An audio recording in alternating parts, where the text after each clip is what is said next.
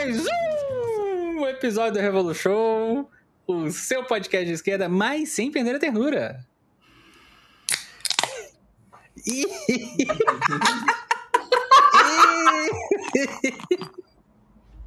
a SMR, a SMR não ao vivo para você.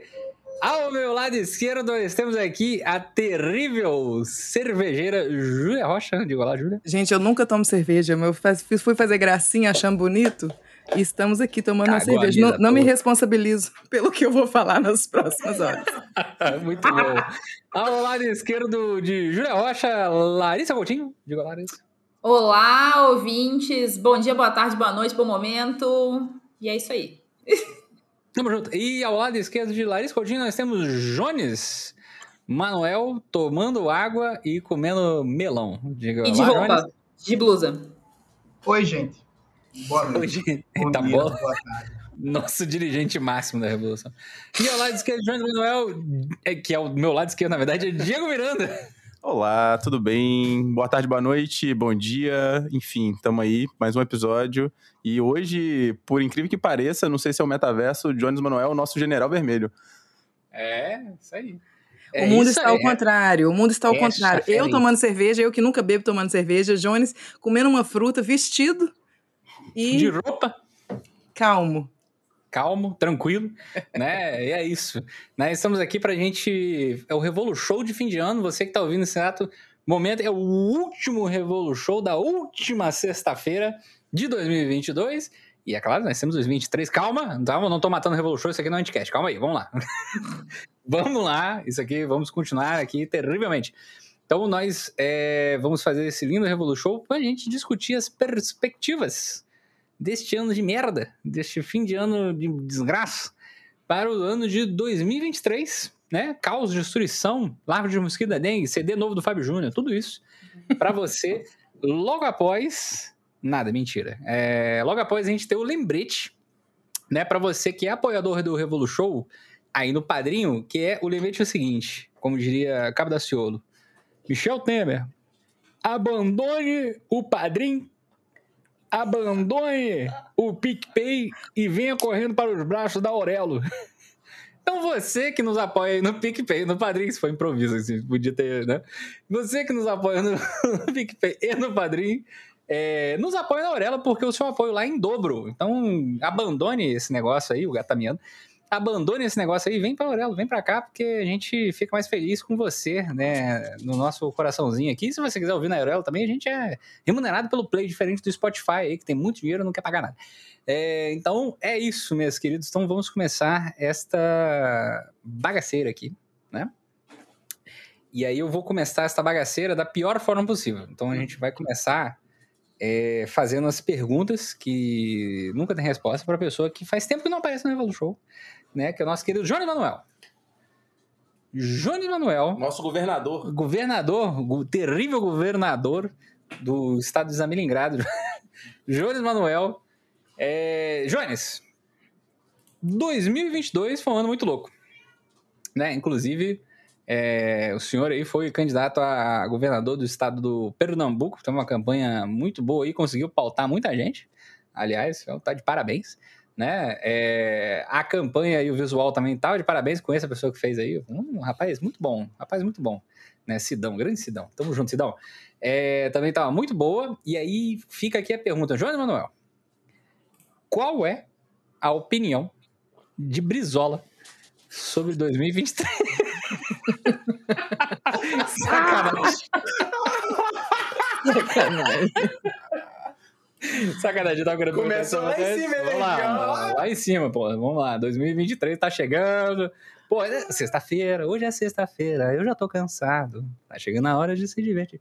Depois eu canto essa música toda no final do Revolution, me cobre. Por favor. É, Jones, pelo caos e destruição de 2022 e pela, pelo caos e destruição de dezembro agora, né? bomba em Brasília, enfim. É, qual a sua perspectiva política aí para 2023 do que é, nós, enquanto esquerda radical, devemos fazer para a gente conseguir é, superar né, 2023 da melhor forma possível? Eu não estou perguntando pela esquerda institucional aí, tudo mais, porque eu sei que eles vão errar, né? É, a esquerda institucional errou, erra e errará em cada uma. Jones, sinta à vontade.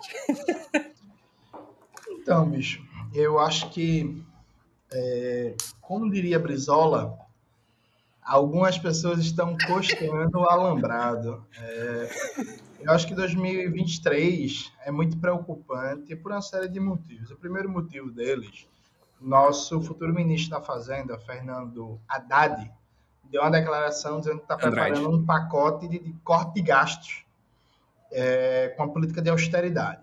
Né? A situação da economia brasileira é uma situação de profunda desestruturação.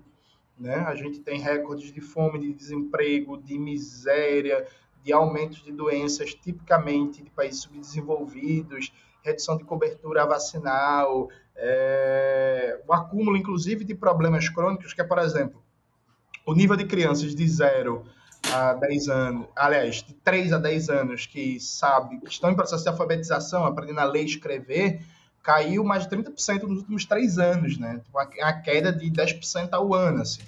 E esse é o tipo de coisa que se você não tem uma resposta imediata, a perspectiva de recuperação mais à frente, quando você chega na adolescência, tipo assim, não é, não é impossível, tá ligado? Mas tipo, é muito mais difícil. É, por uma série de motivos pedagógicos que não vale a pena destrinchar aqui. Então, sorte que a gente precisa de uma injeção de grana e recuperação de políticas públicas para não criar passivos gigantescos que a gente vai demorar 20, 30 anos para serem revertidos, né? Se forem, enfim. É. E aí é muito preocupante o primeiro cenário que o futuro governo Lula aceitou a narrativa de que é impossível acabar com o teto de gastos e negociou uma retirada parcial de algumas áreas do teto de gastos. E veja, esse ponto é muito importante. Na prática, a medida atual que foi está em processo final de aprovação, ela libera 180 bilhões por fora do teto de gastos, libera é, receita própria da universidade por fora do teto de gasto. Então, a receita própria da universidade é o que a universidade consegue arrecadar vendendo serviços no mercado e libera doações privadas para a preservação ambiental. Todo o resto está no teto de gastos. Então, manutenção de universidades públicas, SUS, é, o orçamento para educação básica, cultura, assistência social, política de saúde mental, apoio à agricultura familiar, infraestrutura, tudo isso se mantém no teto de gastos. E aí, numa perspectiva de é, um pacote de corte de gastos, de austeridade, é muito preocupante, assim. Eu acho que a primeira coisa, a gente tem uma tarefa central em 2023, que é dar um golpe de morte na ideologia da austeridade e nessa ideia de manutenção do teto de gasto. Não tem que ter teto de porra nenhuma. Não tem que ter teto. Não, vamos discutir um novo teto, uma nova âncora fiscal. Isso não existe. Sabe? Tipo assim, o Brasil tem mais de 100 anos de capitalismo, inclusive não estou nem falando nem perspectiva socialista, sabe? Mas tem mais de 100 anos de capitalismo e teto de gasto esse negócio de 2016 para cá. Isso é desnecessário. Eu acho que essa é a primeira coisa assim, central. segunda coisa central é, tá em curso assim um pacto de um novo pacto de esquecimento nacional, né? Muito claro, uma articulação para não punir ninguém, para perdoar os golpistas e para manter tudo como é, está. Isso assim é a tragédia, né? É a, é a, é a farsa que assim nem dá para usar farsa assim, primeiro como farsa segundo como tragédia, porque o primeiro já foi uma tragédia, o primeiro grande esquecimento nacional dos últimos anos que foi ninguém da ditadura empresarial militar foi punido e agora é que fudeu, né? Assim, se o governo Lula tiver algum compromisso com a política de memória, verdade e justiça, e eu duvido muito que tenha, uma das primeiras coisas que Lula deveria fazer, por exemplo, é uma própria cerimônia de posse fazer do ato da cerimônia de posse um ato de rememoração das vítimas do genocídio brasileiro, dos, dos mortos durante a pandemia. Sim, sabe? É isso a, a, a, cerimônia de posse, claro, pode ser um momento da festa, tem show, não sei quem, Lula de Mila, Pablo Vittar, Lala Massa, perfeito, ótimo, maravilhoso, assim. Sou contra a festa, não, sou muito a favor. Agora, assim, a cerimônia de posse tem que ser um, um ato de memória. E esse governo, se tiver algum compromisso, se Lula realmente quiser deixar um legado para o Brasil, Eu tenho uma amiga aqui de Recife, a Júlia Gondra, que ela é puta da vida comigo, porque uma vez eu falei que o único legado institucional duradouro do período Lula é a tomada de Três Pinos, né? Então, assim, se quiser deixar um legado maior que a tomada de Três Pinos, vamos começar... Foi, foi da Dilma, foi da Dilma. É, é, é, foi da Dilma a tomada? Foi, inclusive eu queria defender depois a tomada de três pinos aí, porque foi muito Mas mal então, falado. ei, Lula, Mas tá eu descobri foda, viu. Lula? Vamos ver aí, vamos deixar uma coisa duradoura aí, né? Então, acho que essa é a primeira coisa. E a, e a, e a última, para terminar e passar a palavra, mas na perspectiva local, é, a classe trabalhadora juventude de Pernambuco vai ter um duro desafio pela frente, porque depois de 16 anos de governo neoliberal progressista, a gente vai ter um governo abertamente de direita, né? A Raquel Lira, que parece um cosplay de, de evangélica da Assembleia de Deus, vai ser a governadora do, do estado, junto com a Priscila Krause, que é historicamente do DEM, embora hoje esteja no Cidadania, mas é historicamente do DEM, né? Do PFL e tal. E é um governo que aponta para várias perspectivas de ataque, assim, é, é, Pernambuco, como todo estado do Brasil, capitalismo independente, enfim, governo burguês, esse tipo de coisa, tem vários e vários problemas, tal, tal. A, a gente tem o que defender, né? Por exemplo, Pernambuco, do ponto de vista meramente institucional, a gente tem a maior rede, o maior cabouço de políticas para a população LGBTQIA+. Então, assim, falta, falta orçamento, assim, falta grana, sabe? Mas do ponto de vista de, de, de, de estrutura é, normativa, de legislação aprovada, de, de, armação de políticas públicas, nosso Estado tem a melhor arquitetura institucional do Brasil de políticas públicas para a população LGBTQIA+. Isso está ameaçado de ser desmontado, percebe? Tipo, é um bagulho grave. Recife é a capital que tem a maior rede de atendimento de saúde mental, de CAPS, CAPS EAD e por aí vai, do Brasil. Né? Está ameaçado é, também. Recife tem, inclusive, tem, Recife não, Pernambuco, desculpa, tem uma característica de que a concentração fundiária aqui, embora brutal, é menor que a média nacional. Então, a gente aqui tem um histórico, enfim, do período Miguel Arraes e por aí vai, a gente tem uma agricultura familiar aqui tendencialmente um pouco mais forte do que nos, nos outros estados do Brasil. E tudo isso está sob ameaça, frente ao governo Raquel Lira, que vai começar um governo puro sangue da direita, né? É, que inclusive dizem que o PT vai participar, viu? Fiquei sabendo dessa fofoca aqui, aproveito para adiantar isso. Fiquei sabendo na boca miúda, não vou entregar. você só ouve no Revolution isso, hein? Não vou entregar quem me falou, mas me falaram que o PT está negociando a Secretaria de Cultura é, do governo Raquel Lira. Se isso for verdade, eu quero mandar um recado carinhoso para meus amigos do PT de Pernambuco. É, isso é para vocês provocarem uma revolta aí dentro, viu? Porque, assim, legitimar esse governo puro sangue da extrema, da extrema direita e da direita pernambucana é, assim, a pá de cal no PT Pernambuco, que já não anda muito bem das pernas, né? Rapaz, muito bom aí a avaliação inicial de nosso querido Jones Manuel. Eu venho com a brincadeira, o Jones vem com a coisa séria. Ficou todo mundo sério aqui, o pessoal até arrumou na cadeira, né, para discussão. É, Larissa Coutinho, sinta-se à vontade aí também para você fazer seu catado de coisas para 2022 e principalmente o que, que você acha aí que vai rolar em 2023 com essa galera massa que tá chegando. Bom, é, nossa, detalhe, publicidade me ligando aqui, gente. Essa hora querendo vender coisa, que, que vida triste. Vamos, só isso me liga. Vamos lá. É, perdi um pouco da linha de raciocínio, graças à ligação, mas vamos lá. É, sobre. Antes de entrar no lance dos ministérios, porque assim, antes de entrar nisso, eu já queria deixar claro para os ouvintes do Revolu Show que é, eu vou tecer alguns comentários se eu acho bom, se eu acho ruim, se eu acho mediano.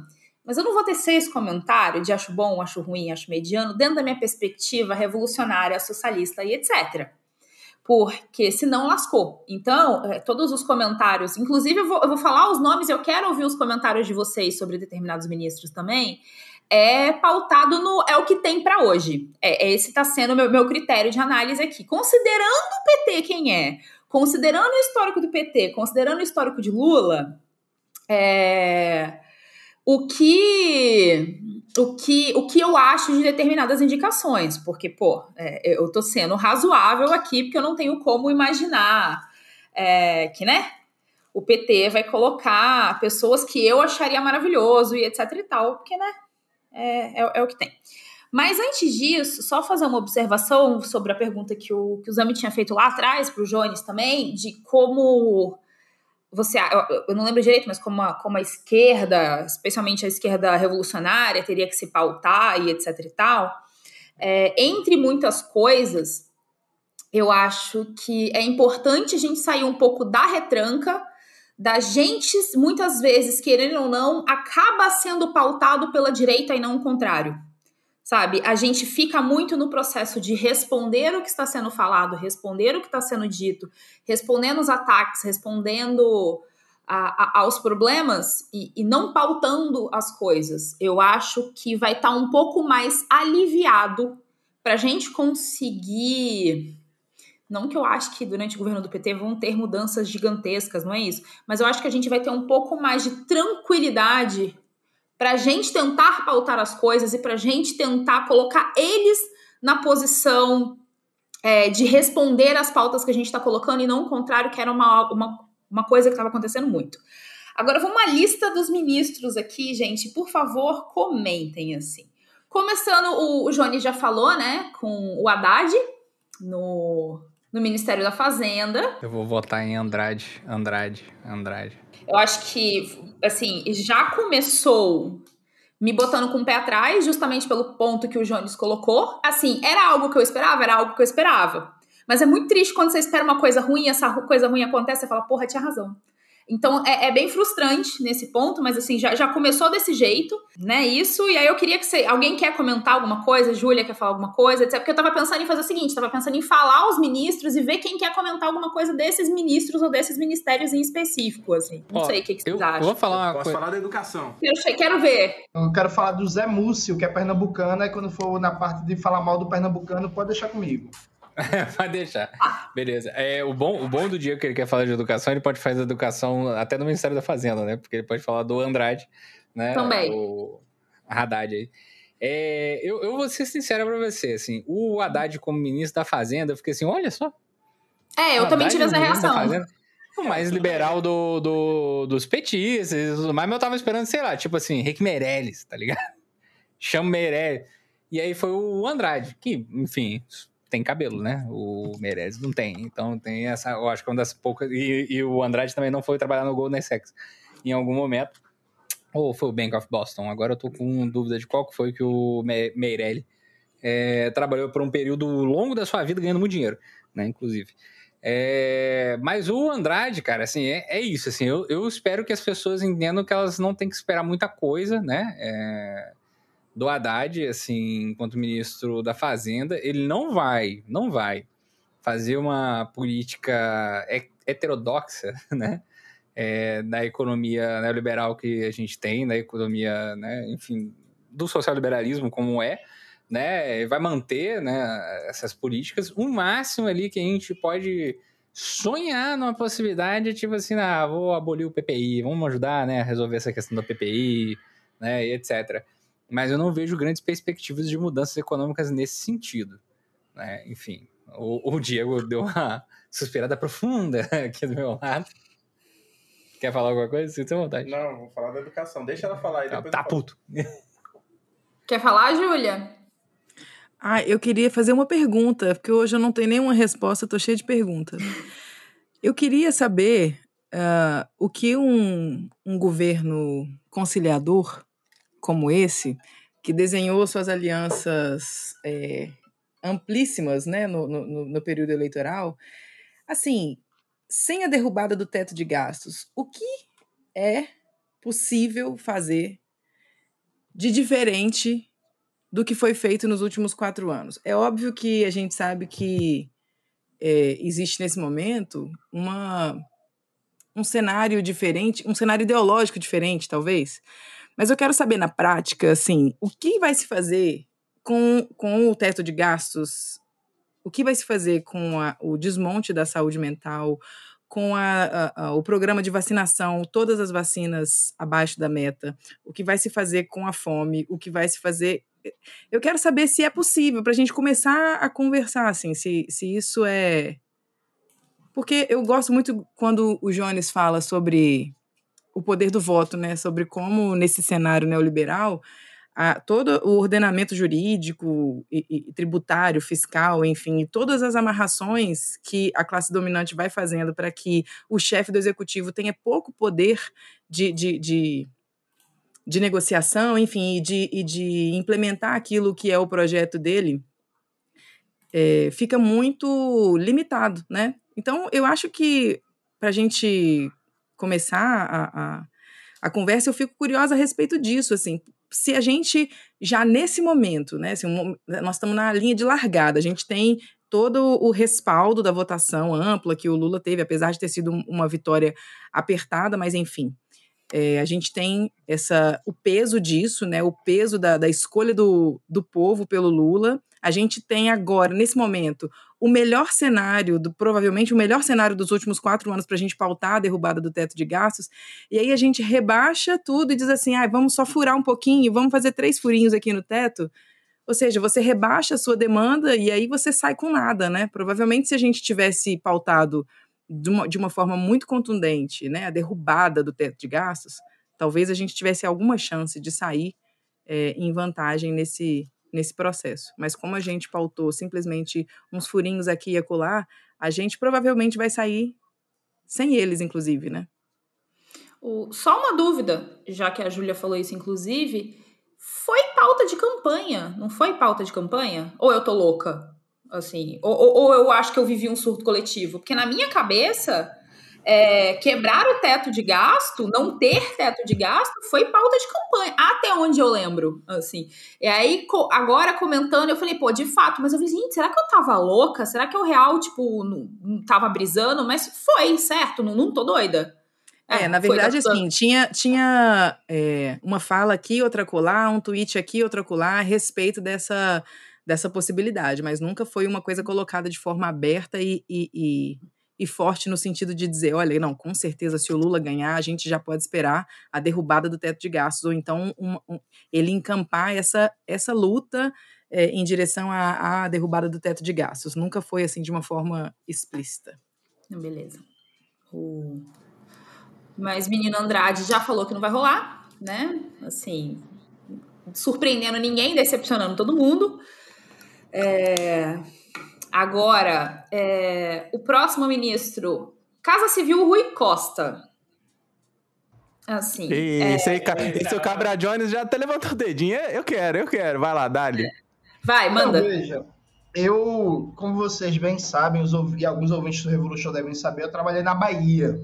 Né? Durante o governo Rui Costa, fui funcionário público concursado, dei aula na escola da Polícia Militar Inclusive, em algum momento da minha vida, eu preciso até fazer um vídeo sobre essa experiência da aula na escola cívico-militar. O Rui Costa, a Bahia tem, uma, tem um, uma tradição que é o chamado carlismo, né, que faz referência ao ACM Neto. Qual era a grande característica do governo ACM? O governo ACM era um governo de direita, ultra repressivo, mas o ACM se caracterizava por fazer grandes obras, ele adorava, né? Ele, todo ano ele inaugurava, tipo assim, uma estrada da puta que pariu até inferno, um novo aeroporto, um não sei o quê, por aí vai. Então a ACM fazia muito grandes obras e tinha uma boa relação no âmbito da cultura, com a cultura de massas, né? Então a ACM adorava sair na foto com uma, uma mãe de santo, com uma cantora de axé, com não sei o quê. Inclusive tem uma boa relação até com o povo lá da Tropicália, os baianos lá, enfim, da música que a gente conhece. O, o, Rui Costa, ele reatualiza o modelo do carlismo. Né? O Rui Costa, inclusive, ele é uma regressão conservadora frente ao mandato Jacques Wagner, na Bahia, que é um sionista, a propósito. Porque, veja, PT ganha o governo da Bahia com Jacques Wagner, são oito anos de Jacques Wagner, o Jacques Wagner tem um legado interessante em alguns aspectos. Por exemplo, no governo de Jacques Wagner foi criado um plano de cargos e carreiras para a educação que não é ruim. Quando Jacques Wagner saiu do governo, um professor da rede básica com mestrado e 10 anos de Estado estaria ganhando 10 mil reais. Assim, não é um plano de cargos e carreiras ruins comparado com o que é a média salarial no Brasil, percebe? Assim, e aí, um professor com doutorado e 12 anos de Estado poderia estar ganhando até 12 mil reais. O Rui Costa, ele fez várias reformas administrativas atacando os planos de cargos e carreiras do governo petista anterior. realizou várias privatizações, como da Embasa, da empresa pública, tentou privatizar vários órgãos públicos de planejamento e de pesquisa científica e intensificar a privatização na UNEB, a Universidade Estadual, e inaugurou uma política de segurança que é a mais repressiva do Brasil. A Bahia é hoje o estado brasileiro em que o nível de letalidade da polícia militar mais cresce no Brasil inteiro, muito mais que o Rio de Janeiro, viu, jeito? O Rio de Janeiro aparece muito nas notícias, e claro, que acontece no Rio é brutal, isso é inegável, mas a, a centralidade enfim, midiática do Rio é pela localização sudestina assim, e tal. Mas veja, a Bahia hoje é o estado que mais encarcera proporcionalmente no Brasil e é o estado que mais mata, ao ponto quando o Rui Costa assume, a, a Bahia estava entre os cinco estados que a polícia mais mata no Brasil. Hoje, agora que o Rui Costa saiu depois de oito anos, a Bahia é o estado que mais mata negros no Brasil. Alguém pode falar assim, ah, porque a proporção de negros na Bahia é muito alta. Veja, sempre teve muito preto na Bahia, mas até 10 anos atrás a Bahia não era o estado que mais matava negros do Brasil, então Porque é pela proporção de negros é, do Estado, percebe? Sim, é porque é uma política de segurança repressiva. E o Rui Costa, ele é um cara de direita, reacionário. O Rui Costa fez campanha em 2018 dentro do slogan de redução da maioridade penal, dizendo que o bandido no Brasil não fica preso, dizendo que a legislação penal no Brasil é muito frouxa e por aí vai. Como a Bahia é, vai 16 anos de governo do PT e o Rui Costa conseguiu fazer o seu sucessor, o grupo baiano do PT, é, cobrou a fatura, né? Sim, e empurrou o Rui Costa como ministro da Casa Civil. Mas eu até falei isso numa entrevista que eu dei para o Brasil das 47. Por incrível que pareça, o ministro mais conservador até agora nem é o José Múcio de Pernambuco, é o Rui Costa. O que o Rui Costa fez nos últimos anos, em termos de políticas públicas, de atacar funcionalismo público, de privatização, de enfraquecer políticas públicas e de fazer um governo que é marcado por isso. Então, vou dar um exemplo para a saúde, para dialogar com a área de trabalho da nossa camarada Júlia Rocha. O Rui Costa pega, faz uma licitação gigante, constrói 20 UPAs pelo interior da Bahia. Massa, né? Porra, 20 UPAs e tal. E aí, em seguida, ele entrega tudo para administração privada, via OS, zero concurso público. Então, você atola de construir UPA, entrega tudo para a iniciativa privada via OS gerir, sem concurso público nenhum e com repasses diretos de fundo público para as OS fazer a gestão das UPAs. Então, tipo assim, é uma precarização fodida das condições de trabalho dos profissionais de saúde de maneira geral e é uma fonte de lucro, né? Porque, por exemplo, eu não sei os números da Bahia, mas aqui em Pernambuco, um terço do orçamento da saúde vai para a mão das OS. E aí a gente está falando de 6 bilhões de reais, que significa que as OS todo ano estão levando 2 bilhões de reais. Só para vocês terem uma noção isso é mais que o orçamento do Ministério dos Esportes para 2023, que vai ser só 188 milhões. Eu imagino que na Bahia é, a realidade deve ser parecida. Então, assim, o Rui Costa é um péssimo sinal. Assim. E aí, claro, o Grupo PT da Bahia vai, ia cobrar uma fatura de espaço no Ministério, dado, inclusive, a própria vantagem de votos que Lula teve na Bahia, que foi estratégico, fundamental para ganhar a eleição né? Mas o Rui Costa é um psicopata, assim, é um assassino, um carniceiro, é um sujeito que se eu estivesse na mesma sala que ele, ele viesse apertar minha mão, eu cuspiria na cara dele, assim, daria uma de craque neto e cuspiria nele. E depois manda ele falaria, tá de brincadeira comigo. Não, eu quero falar, mas eu acho que a Larissa tá levantando os nomes aí. Eu acho que eu não, ah. não, não, tenho, não tenho muito o que falar em relação ao, ao Rui Costa, porque o John já falou tudo aí. É. Tá, tá falado, tá falado. Eu vou, vou puxar então para falar da, da educação aí, né? Eu tá. quero falar. Mas antes de falar da educação, eu quero falar o seguinte, gente. É o seguinte, hum. é a coisa que eu mais falo com as pessoas nessa eleição, todo esse processo, final de ano, é que né, algumas pessoas estavam assim, pô, o pessoal acredita em Papai Noel, Coelhinho da Páscoa e tudo mais, mas tem gente que acredita que o Estado ele perde o caráter burguês dele só porque, tipo, entrou um governo de esquerda. Uhum. Pô, é um bagulho que é, isso que, o, que a gente está conversando, o Jonas acabou colocando aí bastante coisa do Rui Costa, é tipo, velho, o Estado, ele opera sob uma lógica de interesses que não é o interesse da figura individual do fulaninho A, fulaninho B. É um bagulho que tem a ver com agências, com capital internacional e com uma série de coisas, né? Então, se a prioridade é transferir, né, usar o Estado como meio de produção para construir lá o, o, o, as UPAs, mas não é para criar uma infraestrutura do serviço público para atender a comunidade, sim colocar na mão da iniciativa privada, e a gente sabe o que, que a iniciativa privada quer? Ela quer lucro. Ponto. Então nós continuamos no capitalismo, nós continuamos num Estado burguês que vai operar essa lógica.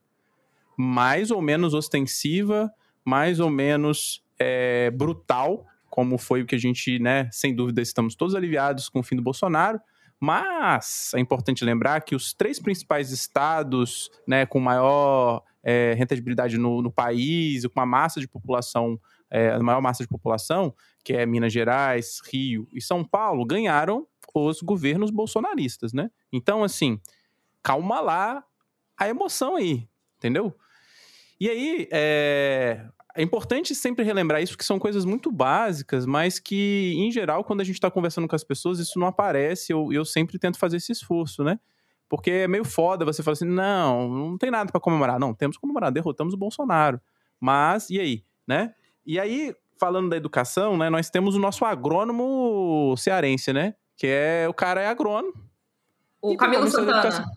É, Camilo Santana pegou, aí ele tem, ele colocou para ser a executiva, né, a secretária executiva do MEC, a Isolda Sela, né? Porque na verdade, ele tá falando assim, a Isolda Sela é, mas eu quero ser o ministro, né?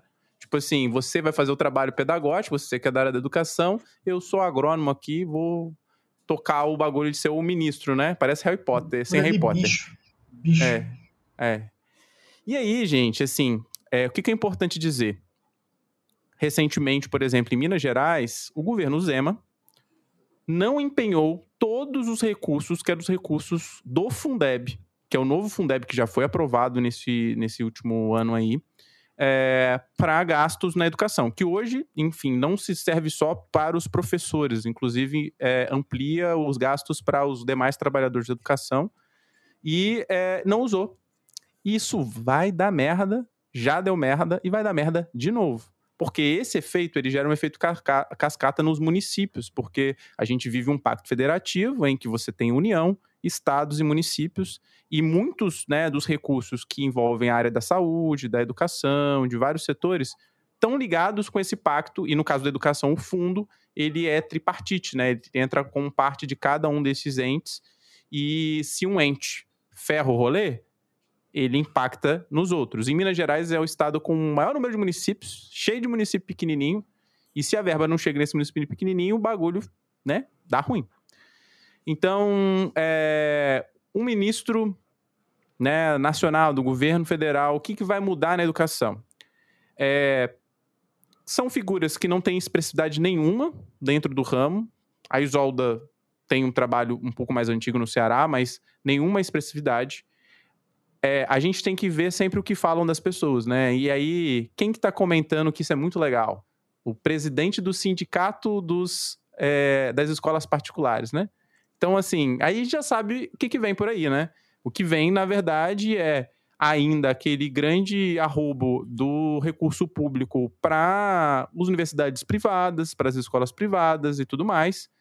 E aí, quando a gente está falando isso, a gente está falando de um conflito de classe, gente de capital e trabalho. A quem interessa que o recurso público recolhido por todo o povo trabalhador seja empenhado para enriquecer os barões da educação, que hoje são um dos setores burgueses no país, com uma grande expressividade, né? Que é transnacional já. E então, é, por mais que as pessoas queiram falar, né? Até falando do Andrade aí, do, do menino Andrade, eu assim eu estudei na época em que a gente estava analisando exatamente o, ministério né, do Haddad, todas as mudanças que tinham feito ali, a própria criação do SISU, enfim, todas essas coisas. E, cara, não há uma pessoa séria na análise da política educacional brasileira e do financiamento público que não veja graves problemas nesse problema lá atrás. Né, desses, desses processos do que era isso e daquela coisa de que muito do volume dos recursos do, da educação se dirigia para financiamento das, é, das escolas privadas, né? Tem muitas teses, muitas dissertações analisando esses dados, né? Isso aqui não é o Diego acha, o Diego é implicante. São estudos que foram feitos nos últimos anos na educação, mostrando que existe esse processo, né? Então, assim, se tem uma coisa que tem que acabar, gente, é iniciativa privada. Tem que acabar. Então, é, isso eu falo da educação, eu acho que a, Ju, a Júlia vai poder falar da, da saúde, e é esse efeito a gente vê, porque a educação é um setor que tem a ver com uma necessidade básica da formação de mão de obra da massa trabalhadora desse país. E ela pode ser feita de uma forma ou de outra, né? A característica de um capitalismo dependente, todas as questões, né? Eu vou falar que é o Darcy Ribeiro aí, o Jones vai dar até um sorriso. É... então, assim, tem muitas questões importantes que a gente precisa enfrentar na educação brasileira. E aí, é, educação não é um ato da vontade dentro de uma sociedade capitalista.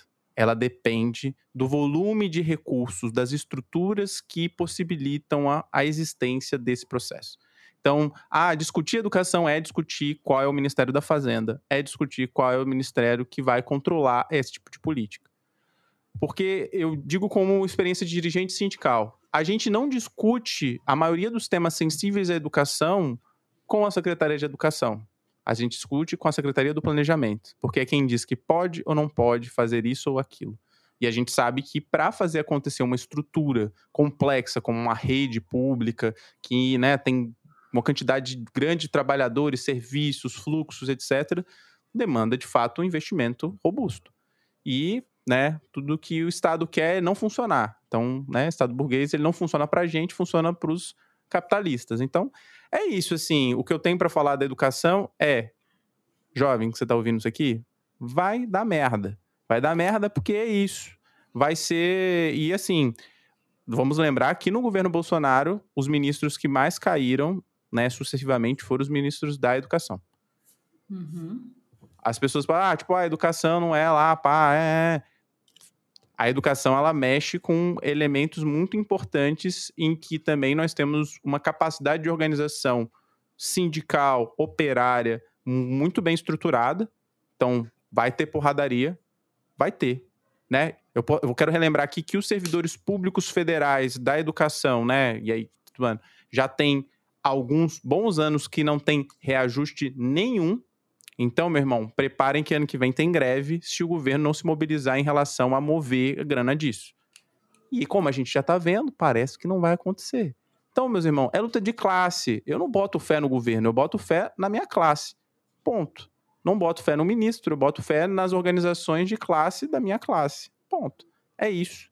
Para deixar mais sério o rolê também. O Zamiliano ficou até aqui meio recuado, meio tenso. Mas é isso, assim. Acho que para falar da educação e falar dos ministérios, eu iria por esse caminho. Ok. Muito bom, Júlia. Quer acrescentar alguma coisa, Larissa? Trazer um nome novo aí? Tô, já tô com o próximo nome na, no, no grau aqui para tentar. Porque eu tinha feito uns nomes muito tenso em sequência. Eu vou botar alguém para dar uma, uma, uma aliviadinha para depois voltar, entendeu? Amenizada. Amenizada. tá? E aí, através disso, eu queria. Cadê? Cadê minha lista? Tá aqui. Pera, pera, pera, pera, pera. Meu Deus, perdi. Que aí, já que Diego pulou a ordem, falou de educação primeiro, então vamos pro, pro, pro próximo aqui para depois eu voltar, que seria a Margarete Menezes no Ministério da Cultura. Eu achei ótimo, assim, eu, eu achei ótimo, eu só tenho isso a dizer. Fiquei muito surpresa, assim, tipo, dei um sorrisão, falei, aê, caralho!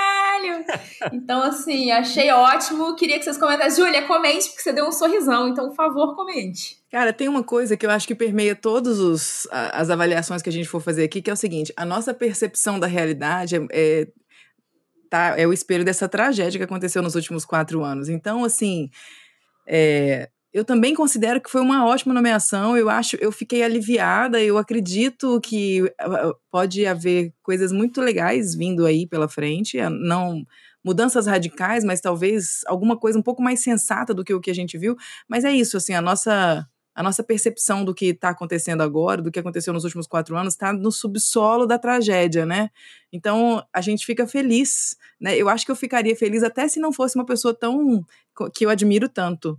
Então, eu, eu, eu acho que tem essa, essa questão também, e eu acho que eu, eu vou falar isso na saúde, eu acho que a gente vai falar isso na economia, na educação. É isso, a gente está numa situação onde está tudo tão trágico, onde o desmonte, gente, sério, é, terra arrasada, né? A gente pega um país destruído, literalmente em todos os campos. Você olha para cada ministério, você vê, gente, as políticas públicas.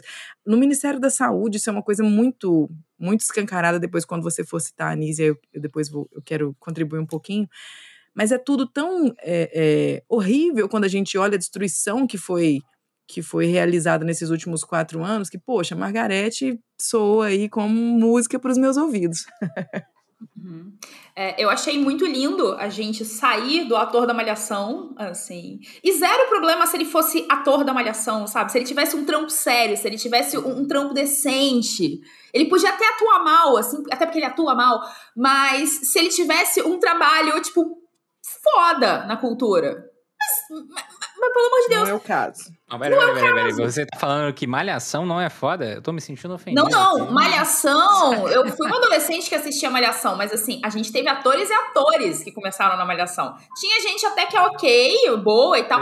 Pelo amor de Deus. O que não se aplica ao nosso ex-ministro da cultura, entendeu? A Samara Filippo fez Malhação. Fez, adoro, maravilhosa, inclusive.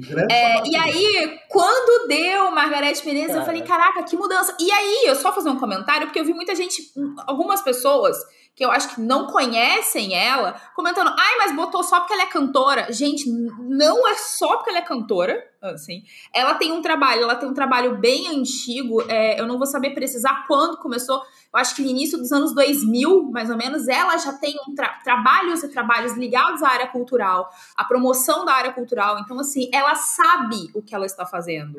Então, assim, eu fiquei positiva. Fora que, assim, gente, ela canta pra cacete. Então, assim, ela é linda, ela é foda. Então, assim, tô muito feliz, tô muito satisfeita. Margarete um... Menezes cantando na Assembleia da ONU. Cara, eu queria dizer que eu fiquei muito. Foi assim, foi, foi um dos poucos momentos de ministério que eu falei, eu não acredito. Que eu fiquei true feliz, assim, sabe? Que eu fiquei, porra, agora vai, mas não foi. Mas tudo bem, mas na cultura talvez seja, assim, sabe? Porque dá um pouquinho de esperança, assim, que pelo menos nesse aspecto específico as coisas melhorem. Porque é impressionante.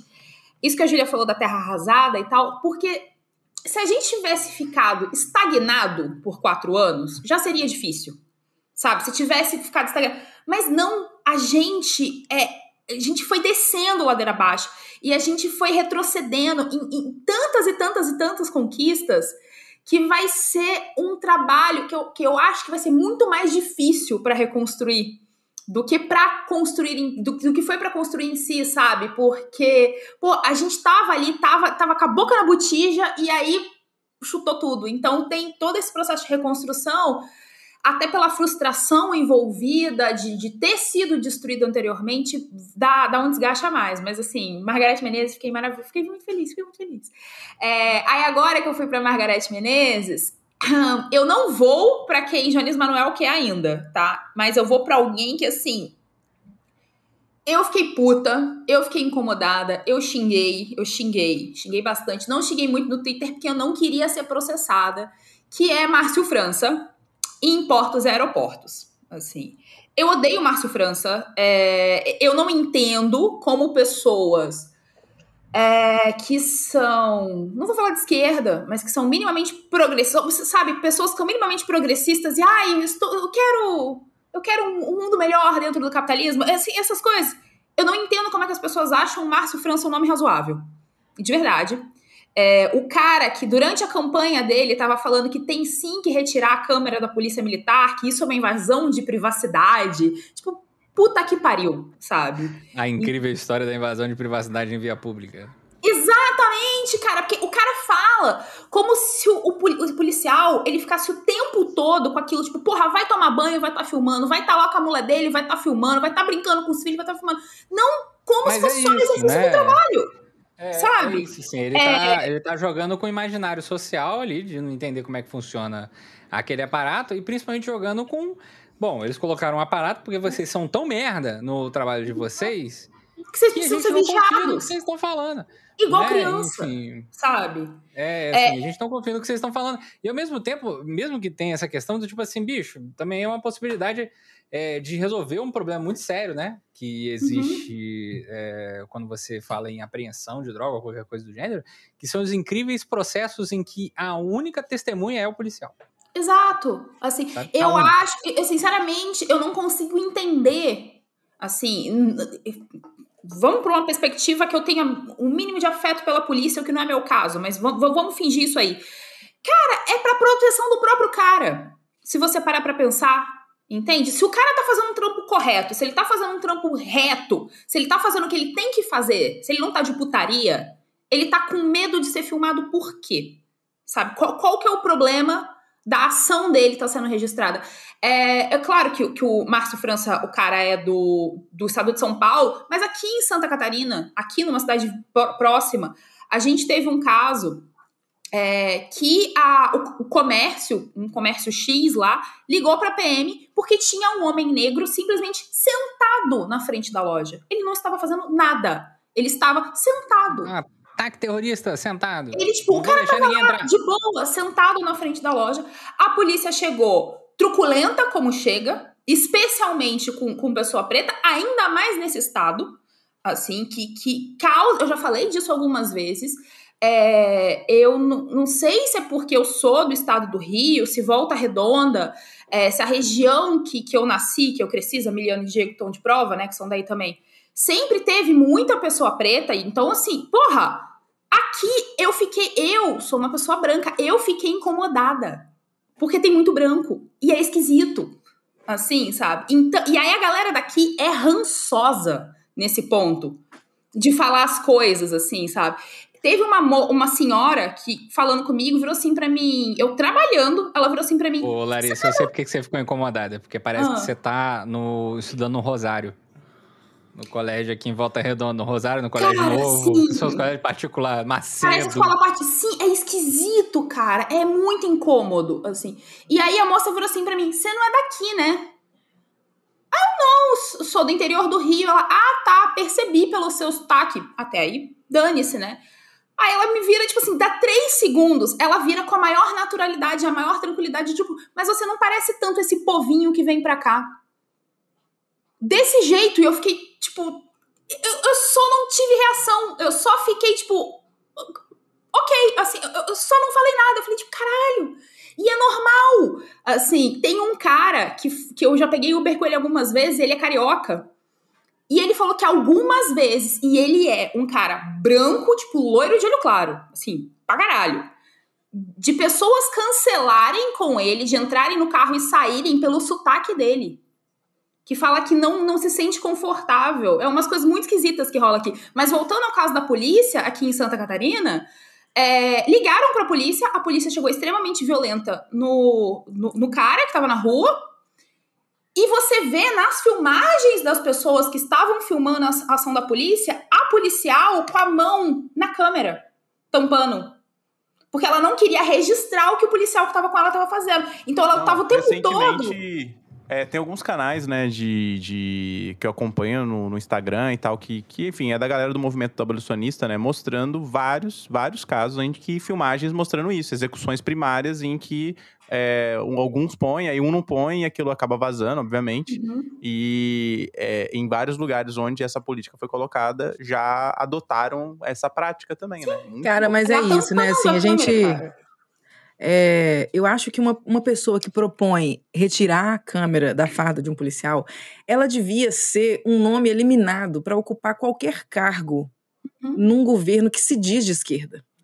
Num país que mata, que, que promove um genocídio da juventude negra, essa pessoa ela não podia ser cogitada para ter para ter um cargo é, é, um cargo público, um cargo de confiança, principalmente numa num governo que se diz progressista. E aí você vê é, como é que eu, eu gosto de, de lembrar, né, assim, que o governo de conciliação, ele negocia.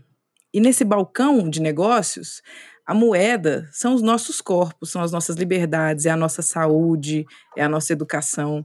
E aí a gente vai aqui, ó, toma uma perna de preto para cá, toma um coração de, de uma mulher preta para lá, toma um filho de uma, de uma mulher indígena. E é assim, a negociação é essa. Então, se você coloca dentro, né, assim, no coração do seu governo, você coloca um cara que ousa dizer, num país que mata preto e pobre como se fosse passarinho, que é para tirar a câmera de, de farda de policial, você está dizendo que você de fato não se importa. Você não se importa. Né? Flávio Dino está aí com suas nomeações para poder confirmar a, essa, essa percepção, né? Inclusive, já que você citou, vamos para Flávio Dino, assim. E uma coisa, antes de entrar nos nomes de Flávio Dino, é, é, muito doido porque me causou um incômodo muito grande o nome dele. Mas assim, esperava, esperava. Para mim já era um nome bem, bem definido desde o começo. E é muito doido, né? Porque assim, já tem, já conheço muitas coisas de Flávio Dino que não me agradam, não é de hoje, mas é muito impressionante como pro cidadão comum o Flávio Dino é quase um nome revolucionário de se colocar. É impressionante quanta gente é, que é pessoas, assim, progressistas, não tô falando de esquerda radical, tipo assim, tô falando do, do homem comum, mas com um pouco de bom senso. Nossa, mas nossa, eu achei tão bom o Flávio Dino, ele é tão bom, gente, ele fez tanta coisa boa, por que, que você não gosta dele? Ele é super capacitado. E aí dá, dá um, um respirar fundo, assim, sabe? E isso se reflete nos nomes que ele indicou, inclusive, é, no nome do. Agora eu peço perdão, esqueci o nome do, do cara envolvido no massacre do Carandiru, é, que foi retirado, Coronel né? Nivaldo Restinga. Obrigado. É, foi retirado o nome dele, né? Acabou voltando atrás nesse ponto, mas assim, só desse cara voltou atrás, voltou atrás, mas assim, só de ter pensa como você pensa numa pessoa dessa. Sabe? Como é que você pensa numa pessoa envolvida nesse nível de massacre, sabe? Assim, e caralho! Larissa, Agora, como diria o grande filósofo Toguro, né? Em pleno século XXI, ano da tecnologia, é, o cara não dá uma gugada no nome do ser humano. É sacanagem, não, né? Pelo amor de Deus, não, cara. Não, não, não, é, é porque senão a gente entrar nessa pira também, a gente vai entrar numa pira desse negócio do gugada, que eu não quero entrar. É, que é do tipo assim, não, mas isso aí foi uma imperícia do Flávio Dino. Um Como? Coitado né? Não é, não é uma imperícia do Flávio Dino, um pobre coitado, porque você colocar Rui Costa, né? Na Casa Civil, mais bolsonarista dos petistas. Flávio Dino, Ministério da Justiça, meter essa, se isso não é um claro sinal do tipo assim, ei, militares, olha só, calma, hein? Vocês podem continuar tocando zaralho aí, não tem problema não. Mas só toco, só grita baixo. Sabe? Gente, o, o José Múcio mesmo. Falei o nome, já ter que falar. Não. É, mas assim, o Flávio Dino era esperado, mas era uma decepção esperada, assim, é, mas o, não ok, mas assim, já, já estava esperando, mas em compensação, o ministro da Defesa ser Múcio, eu não estava esperando.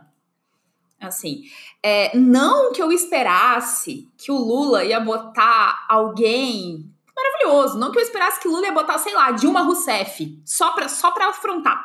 Assim, sabe? Só pra falar, ai, vou irritar os militares, vou botar. Não, não imaginava. Assim, igual o pessoal do Medo Delírio, eles comentam isso, que eles queriam que fosse a Dilma, comentam, mas assim, não acho que fosse o Pedro Daltro.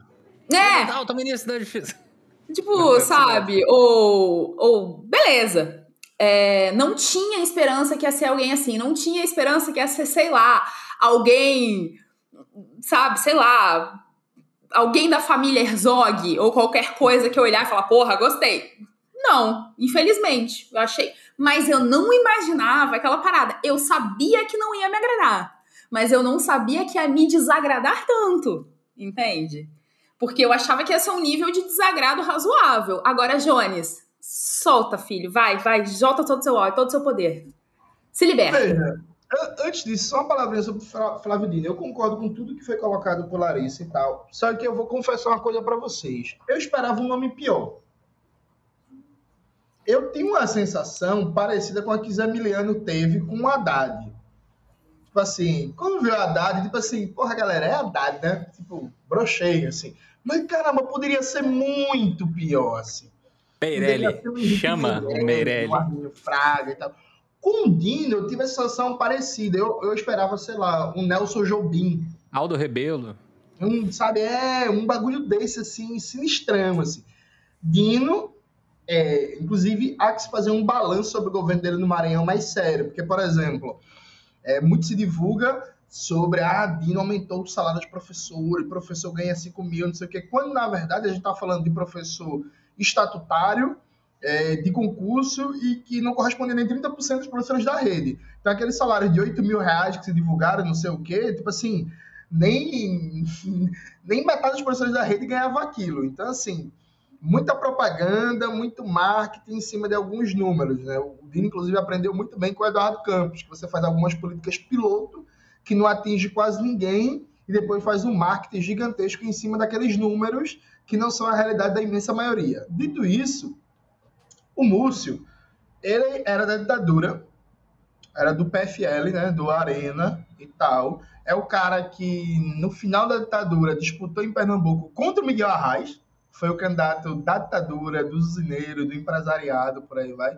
É um cara que tem um longo histórico, é, enfim, de defender as pautas burguesas, e é um cara que esse é o pior elemento. Veja, o Pedro Maren, que, ao meu ver, no campo marxista é o melhor especialista em questão militar, o Pedro Mari ele vem colocando uma coisa que é fundamental. Né? O Pedro Mari, enquanto divulgador, né? porque o melhor pensador é o professor Hector Luiz Sampierre, que é inclusive um intelectual fantástico, a gente deveria entrevistar. Atenção, Revolution, a gente precisa entrevistar o professor Hector Luiz Sampierre, que é um cara fantástico. Pois bem, a questão central do Ministério da Defesa é se o Ministério da Defesa vai ser ou não um aparato civil de controle das Forças Armadas, ou se vai ser uma correia de transmissão dos interesses do partido fardado frente ao governo. A escolha do Múcio indica que o Ministério da Defesa vai ser um aparelho do partido fardado para fazer a política deles no governo Lula. E é isso que já está mais ou menos colocado quando Lula aceita, por exemplo, critério de antiguidade como promoção, que é a critério de antiguidade. É, de acordo com o tempo em cada força, Exército, Marinha Aeronáutica, você vira general e comandante de tropa, ao invés de uma escolha política do presidente. Isso fortalece o corporativismo e a reprodução do próprio projeto político da corporação. Assim como o Lula já sinalizou que não pretende fazer nenhuma mudança de currículos, o que é fundamental, né? Nem nenhuma mudança de critério de promoções, o que é outra coisa que deveria ser fundamental, e nem mudar a relação governo com Forças Armadas, por exemplo, proibindo de verdade as comemorações do golpe de 64.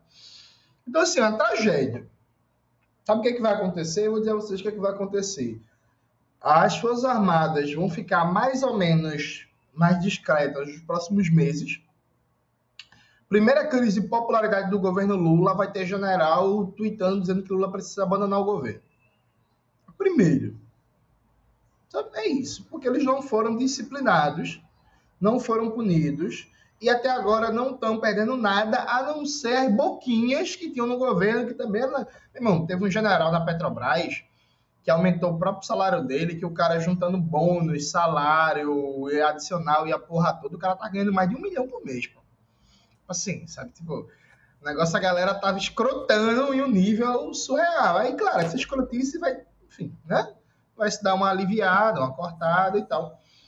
Mas eu acho profundamente preocupante, assim, mais uma vez, os militares, depois de causarem a desgraça na cena política, dão recuo, meio que na ideia de a poeira baixar e como nada mudou do ponto de vista estrutural, é, o negócio morre. E aí, veja, gente, é, o, o, o Zami começou o negócio dizendo que a esquerda institucional vai errar. Eu boto muita fé na piada, mas a gente também é um ajuntamento de incompetentes, viu? A gente que eu falo é a esquerda radical, porque a gente passa quatro anos com o governo mais militarizado da história, termina o processo eleitoral, está no processo de transição, praticamente não existe formuladores marxistas com capacidade de pautar e debater a questão militar com qualidade. É um bando de acadêmico lixo, incompetente, que fica debatendo o sexo dos anjos na academia, fazendo análise de conjuntura com os conceitos que inventa e citando cada um, que parece uma competição de pau, né? Parece uma competição quem tem o pau maior. Então, não, é colonial bonapartismo, não, é, é, capitalismo monopolista de não sei o quê, não é capitalismo financeiro, não é crise estrutural, não é crise orgânica. É impressionante a incapacidade sistemática. E aí, tirando a revista Ópera, assim, tirando a revista Ópera, o que, é que a gente teve de veículo comunicacional marxista tentando fazer um debate sobre a questão militar e colocando em debate, inclusive, propostas objetivas de reformas das Forças Armadas para dar uma segurada nesse golpismo e nessa conformação do Partido Fardado. Assim, não teve nada, viu? Quando você tira a revista Ópera do cenário, e aí, claro, o Ópera Mundo também fez vários debates sobre a questão militar, é, é, trouxe uns especialistas bons, botou o Genuíno, o José Genuíno do PT entende muito sobre a questão militar, é um cara que também aborda a temática muito bem. Mas, assim, fora essas exceções, é impressionante o grau de incompetência. Isso inclui o PCB, meu partido, isso inclui a UP, isso inclui as organizações marxistas do PSOL, isso inclui todo mundo, viu? É um ajuntamento de incompetentes que, em quatro anos do governo mais militarizado da história, não conseguiu formar quadros políticos que dessem uma resposta política e comunicacional e teórica para o que fazer e tirar o partido de o partido fadado do centro da cena política. Tanto é assim que o tema simplesmente não é abordado. No período de transição, o governo Lula escolheu não fazer um GT sobre a questão militar para tirar o tema de cena, não teve um GT sobre a questão militar e as organizações marxistas e por aí vai caladas, assim, né? brigando, porque não, porque Trotsky, não, porque Stalin, porque o Cazaquistão, porque o Kirguistão, porque a puta que pariu estão, e aí se é revolução colorida, se não é, e por aí vai. E o tema tá passando, viu? Tá passando e os militares vão ficar aí sem fazer nada. Então, só um momento, um momento de desabafo aí. Um momento de desabafo, um desabafo simpático. Porque o Rock, seus bunkers na Albânia vão salvar todos nós. É, porque como diria o velho Brizola, esses bandos de bagual é, deveria se preocupar um pouco mais com o Brasil, né? São bandos de bagual é se preocupar de verdade, viu, gente? Não é se preocupar com o Brasil, fazendo essa punhetagem acadêmica de sexo dos anjos do caralho, não. Inclusive, eu vou, não, vou, vou dizer isso não, que é, é melhor não. Se vai dar um problema, porra, deixa pra lá. Terminei. Eu vou aproveitar aqui a deixa do camarada Jones e lembrar o nosso velhinho que fez aniversário recentemente, o Mao Zedong, Grande né? Timoneiro. Grande Timoneiro, que fez assim, ah, preciso estudar os livros marxistas, né? Mas sem esquecer de se referir à realidade do nosso país, né, meu irmão? Porque é isso que o Jones tá falando. Só, só pra sintetizar e coroar ele com esse citação maoísta aí. Pronto, falei. 2023 vai ser tora.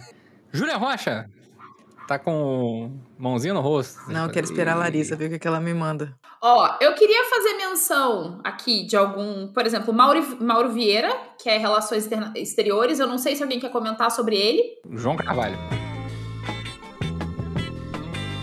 Falhou, falha e falhará. Porque ele já foi ministro antes? Ele já foi ministro antes, né, gente? Não tô doida. Deixa eu conferir aqui, porque eu tinha feito uma mini cola. Não sei. Eu, é, eu posso falar do Wellington Dias, né? O Wellington Dias, que vai ser o próximo é, ministro de Desenvolvimento Social, né?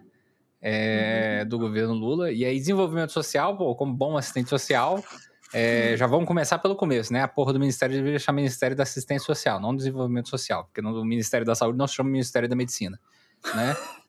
Enfim, né? Então, assim, tem que ter. A política pública tem que ter o nome do que está na Constituição né?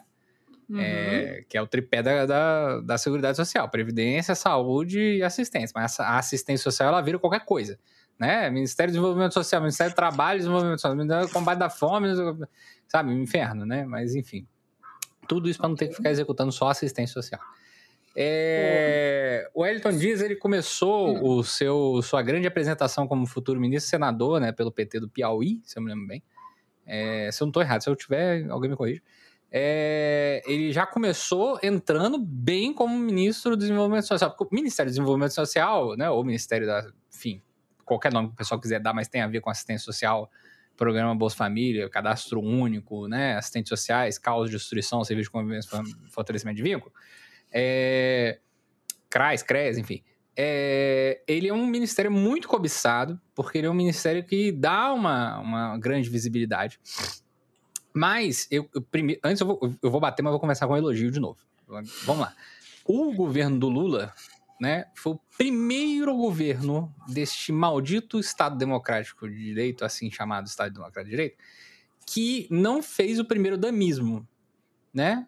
Que, qual que é o, o processo? Até o FHC, a primeira dama ficava responsável por essa parte da assistência social, porque a mulher, ai, né, mulher, cuida do coitadinho, uma coisa meio machista, né, etc.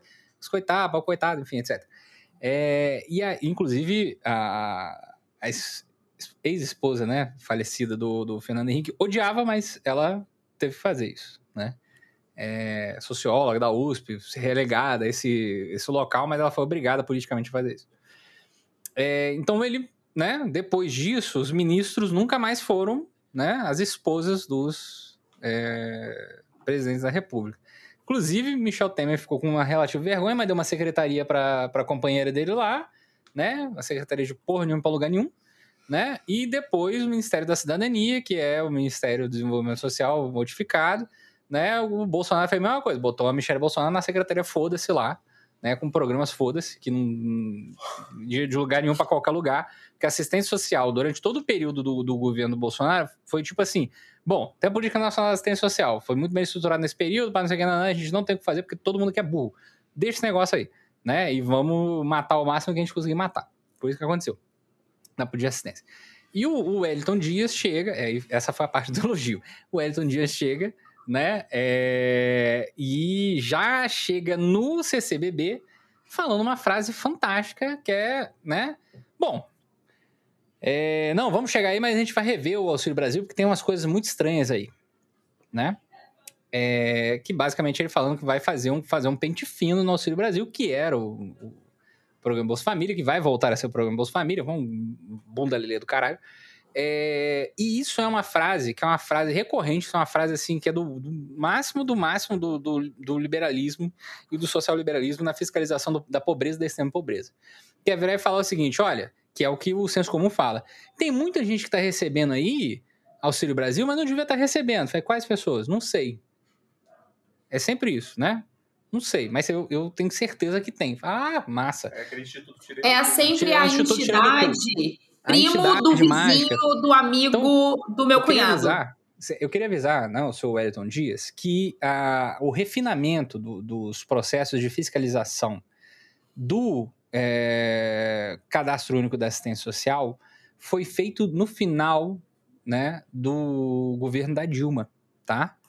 A Dilma que conseguiu, junto com os demais ministérios, é, integrar as informações em Tribunal de Contas da União, é, Supremo Tribunal Eleitoral, Receita Federal, Polícia Federal, não sei o que, integrar todos esses dados, Ministério da Previdência Social, para você fazer um processo de fiscalização mais forte depois. Quando o Michel Temer entra, ele pega isso e dá continuidade. E aí foi o momento em que nós tivemos ali uma retirada de mais de um milhão e meio de pessoas do, do cadastro da assistência social, né? Esse um milhão e meio, a gente teve ali desde gente que é realmente, né, tinha que tomar varado no meio da rua, até gente que era do tipo assim, ah, eu, eu atendi esse caso, né, no caso, assim, tipo, ah, eu fiz o cadastro único, tudo mais, ah, mas sua declaração de renda aqui é 3 mil. Por que, que essa declaração minha? Ah, porque eu fiz MEI. Porque eu fiz o MEI, né? Porque eu quero pagar a Previdência, mas a Previdência é cara, eu não tinha condições de pagar e tudo mais, nananã. E a prefeitura declarou que é 3 mil, mas, tipo, eu vendo picolé sazonalmente, tá ligado? E eu tive que virar pro cara e falar assim, bicho, pelo amor de Deus, vai, cancela essa merda, né? Enfim, é, então teve de tudo, né? No meio do caminho. É, teve de tudo, assim. Se teve meia dúzia de pessoas que, que tinha muita grana mesmo, foi, foi pouco, assim, foi pouco. Assim quase não peguei ninguém. Peguei um servidor, um servidor público, assim, no município de, de 75 mil habitantes, né? Mas, assim, é... então, ele já chegou dando essa declaração. Então, já já estou esperando, né, a assistência, a velha e boa assistência social de sempre, né, com uma ênfase maior no serviço de convivência e fortalecimento de vínculo, que foi, foi de base, né, como diz o jovem, é, em algum determinado momento no, no, no Brasil, né, é, com uma ênfase nisso, né, que na verdade é, nada mais é do que uma grandíssima fábrica de consenso, né, sobre o Estado Democrático de Direito, é, sobre como o Estado brasileiro é maravilhoso, como, como, né, olha, os seus direitos que você tem aqui, vai dar tudo certo, mas vamos todos morrer, né, enfim.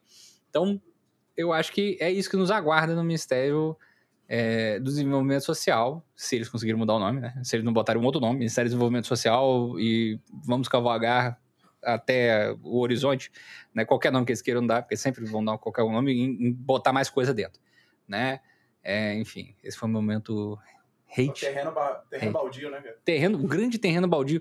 A gente fala que, o, que, o, que o, a política de assistência social é o primo pobre, né, do, da, da assistência, né? Eu, eu discordo disso, porque afinal de contas quem paga o benefício de prestação continuada é a assistência, não é o INSS, mas as pessoas acham que é o INSS, né? Mas está na nossa mão porque a assistência social não faz concurso para médico, e deveria, né? Porque tem que fazer avaliação de pessoas com deficiência, mas deixaram na mão da, da do INSS durante 30 anos, para que eu vou fazer, né? Deixa pra lá, né? Enfim, é isso. Um abraço. Ok, ok, vamos pro... Já que eu não tenho capacidade de comentar sobre Mauro Vieira, pois simplesmente não sei. Assim, o que eu sei é o que eu li basicamente na introdução dele sobre quem é o novo ministro. Então, assim, não tenho, não me sinto capaz de opinar. Então, se alguém quiser comentar, beleza. Senão, pulamos para o próximo nome. É, mas é o próximo, o ministro de. Next. É, então vamos lá, então vamos para o próximo. Ele vai ser o ministro de Relações Exteriores. Desculpa, seu Mauro, vou estudar o seu perfil da próxima vez para comentar falando bem ou falando mal. É, vamos lá. É, relações institucionais. Carvalho, você tem uma tarefa, apenas uma tarefa. Faça uma live na Twitch falando do Por seu favor. Mauro. Por favor. Por favor. Preciso conhecer não, seu Mauro. Porque ninguém quer que você vá parar em Cabo Verde de é, novo. É. Tá, vamos lá. É, vamos pro próximo, que é secretaria, né? Que é de igualdade racial, racial com a Aniele Franco. Quem quer comentar? Alguém comenta?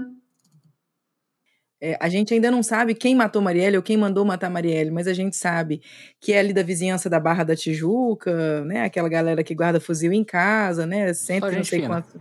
Pois é, uma galera, né? Boa vizinhança. É, eu acho que a, essa nomeação ela é um contraponto muito explícito, né?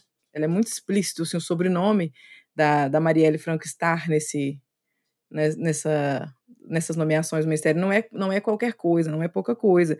Concordo com você. Eu acho que o que fica para a gente, depois né, de uma análise mais crítica, é que sim, é, a gente torce para que seja é, é, uma, uma, um, um, bom ministério, para que ela é, consiga desenvolver um, um trabalho relevante, mas ministério que de fato reduz iniquidades raciais é o Ministério da Justiça, da Economia, da Agricultura, dos povos originários, né? É quem está fazendo as políticas de segurança pública. É isso que, no, no, final das contas, vai fazer com que haja uma mudança real da vida das pessoas é, nas comunidades, nas, nas comunidades indígenas, nas comunidades dos centros urbanos, onde moram essas pessoas, né? Afinal de contas, a gente sabe que as pessoas racializadas, elas têm CEP nesse país. E eu acho que isso que a Júlia fala é uma coisa que a gente que está ela é inserida na política de saúde, na assistência, é aquela coisa que a gente sempre está falando assim, ah, inter, interdisciplinaridade, mas intersetorialidade, né? Enfim, exatamente isso mesmo, assim, se, enfim, os demais ministérios, né, é, cagarem e andarem, né? Um bom português fala, né, para a questão racial, para a questão dos povos originários, para a questão dos povos tradicionais. Gente, é, é desse isso, país. É, a né? gente tem uma, uma, uma política de guerra aos pobres, também conhecida como política de guerra às drogas, que, se não for transformada, radicalmente transformada, um ministério que tem a intenção, a boa intenção de, de, reduzir as desigualdades, as disparidades raciais, ele simplesmente não vai servir de nada, né? Inclusive, eu quero aproveitar o final de ano agora para dar parabéns às drogas que venceram mais uma vez esse ano a guerra às drogas, né? parabéns, drogas! Ô, craquinho, craquinho. É Parabéns isso aí. ao craquinho, mais uma vez conseguiu rolar o morro, apesar de Venceram, ser quadrado. Venceram, né, cara? Venceram, um, olha só, mais um inimigo vez. gigantesco, né? Exato. Inimigo gigantesco. Parabéns, drogas. Apesar de todo o aparato da segurança pública, as drogas venceram mais uma vez. Não, é, esse, esse ponto que Zami colocou, eu acho que esse, é, esse ponto é fundamental. Eu vejo o Haddad, por exemplo. O Haddad está anunciando um secretariado para o Ministério da Fazenda em que não tem ninguém, até agora, pelo menos, é, que tenha como especialidade de estudo de militância, por exemplo, formulação de políticas públicas é, no combate às desigualdades socio-raciais. Então, a gente tem aquela clássica divisão temática, que é os ministérios das ditas minorias, que é isso, né? Então, porra, queria o Ministério das Mulheres, o Ministério da Igualdade Racial, uma Secretaria Especial de Políticas para a População LGBT e tal, mas para tudo sem orçamento. Sem orçamento. Quando, na verdade, por exemplo, é fundamental, é massa, muito do caralho, ter o Ministério dos Povos Originários. Foda. Do ponto de vista simbólico, do ponto de vista da estruturação do Estado. Mas Jones, posso vai... falar uma coisa rapidinho? Oi. Eu te interrompendo, eu vou citar Brécia Pereira. É, se não tem orçamento, não dá para conversar. É o quê? se não tem orçamento, não dá para conversar. É, o Brescia Pereira, o Brescia Pereira, desgraçado, procurem sobre o Brescia Pereira, né? Todo o processo dele de estar de tá ali no Ministério de Desestatização e outras coisas do gênero. É, ele falava uma coisa que faz sentido. Assim, você pode criar o que você quiser. Tem orçamento? Não tem? Então não dá para conversar. Valeu, um abraço. Né? Enfim, pode continuar. É isso, né? Não, mas é tipo o que eu ia falar, tipo, muito foda o Ministério dos Povos Originários, é o que tudo indica vai, vai ser assumido pela Sônia Guajajara. Mas, por exemplo, o ministério que vai dizer mesmo quais vai ser as condições de vida da população indígena é o Ministério da Agricultura. Exatamente, é isso. Exatamente. Sabe, tipo, é isso, que é esse Ministério da Agricultura, encaminhamento desse ministério, se vai dizer que o latifúndio vai se expandir ou não, se vai ter incentivo ou não à grilagem de terra, se vai ter incentivo ou não aos agrotóxicos, se vai ter incentivo ou não à monocultura agroexportadora, porque o que mais o que mais não, o fundamento dos ataques aos povos indígenas, quilombolas e comunidades tradicionais é a demanda de expansão da fronteira agrícola do latifúndio. Sabe? Então, assim, massa, muito massa que a FUNAI vai parar de ser destruída, muito massa que vai ter o Ministério dos Povos Originários, mas onde a coruja dorme é no Ministério da Agricultura. Entende? Então, assim, vamos debater representatividade do caralho. Assim. Nossa, é isso, vamos debater representatividade. Mas eu quero saber das políticas públicas concretas do Ministério da Agricultura. Ministério da a gente já tem nome no Ministério da Agricultura? É o Fravaro, esqueci o primeiro nome dele, que é da Associação Brasileira de Exportadores de Soja, deputado Nossa. do PSD. Né? Já Parece soja, um ser humaninho incrível. Assim. Claramente é uma pessoa que vai é, incentivar a agricultura familiar. É porque eu percebi que os nomes, Desde alguns que nomes. familiar cultive soja. Alguns nomes não estão na minha lista, faltam uns três nomes, que era da Guajajara, mas que eu já tinha colocado, da Marina Silva e da Agricultura, que eu não lembrava quem era. Você já tinha dado Carlos nome, Henrique eu... Baqueta Favaro. É, Caralho. mesmo. Então, é assim. É ele lembrou de Favaro, porque tem um autor de serviço social com a Favaro. E aí provavelmente Exato. deve ter ficado na cabeça. Aí, tipo assim, é onde a coruja dorme, gente. Então, assim, muito massa. Porque, tipo, na moral, vamos lá. É, aí eu, eu, vou, eu vou até, inclusive, voltar para a pergunta da, que a Júlia fez. Veja. 2023 tá tudo restringido em termos orçamentários. É isso. A Ana Moser foi para o Ministério dos Esportes. Acho muito massa. Inclusive, acompanha a Ana Moser, a gente se segue no Twitter, gente boa pra caralho e tal. Mas a Ana Moser tem 188 milhões de orçamento. Isso é o famoso nada, viu, gente? Assim, 180 milhões de orçamento para o Brasil, para um ministério, olha, para a gente que é pobre é dinheiro para caralho, assim para, sabe, mas isso para política pública Gente, nacional. Isso é, é menos. Isso é Oi? menos dinheiro. Isso, essa quantia é menos dinheiro da mega da virada. Tá? Exato. O prêmio da Mega da Virada é maior. Eu não tô com sacanagem. É sério que a Mega da Virada é o ministério? Dá é, é mais, mais, é bem mais, é o dobro, é mais que o dobro do valor do ministério. Você dá para comprar, base. dá para comprar mais de seis metrôs de Belo Horizonte. Tô torcendo Ê, caralho, esse trem aí só. O, o rapaz, ô, Larissa, quantos golzinho mil dá é, de ministério? Sacanagem. Quanto que é? Lembrando aqui da, da unidade de medida Gol Mil e, e, Casas Populares, né, do, do Fantástico, Cara, né? Isso deixa eu tentar achar aqui mil. Quanto que tá, porque eu vi hoje, eu passei na frente da Caixa Econômica 2013, e eu vi, cara, Deixa Ó, eu aproveitar para estimado para a Mega da Virada desse ano é de 500 milhões, tá? Lidem com é isso. Quase, quantos, ministérios faltam é, aí? É mais que o dobro do orçamento do Ministério dos Esportes. É, então, veja. Tá Tipo, É muito menos do que Ninguém quer o, o dizer, Casimiro gente vai consegue. ser hexa, cara. É, e não vai ser nunca, cara. É. Eu vou chorar mais. É, na é isso. Esse Casimiro pode montar um ministério sozinho. E aí, e aí veja, vão, vão ser pessoas que vão estar lá e é, é isso, pô, a gente vai ter um alívio, porque não vai ter um psicopata, imbecil, racista, fascista, destruindo tudo, tá ligado? Tipo, massa do cara, muito massa. É isso. Sai o Mário Frias entra a Margarete Menezes, não vai ter um sociopata destruindo tudo. Exato. Agora, objetivamente, não vai ter orçamento para nada.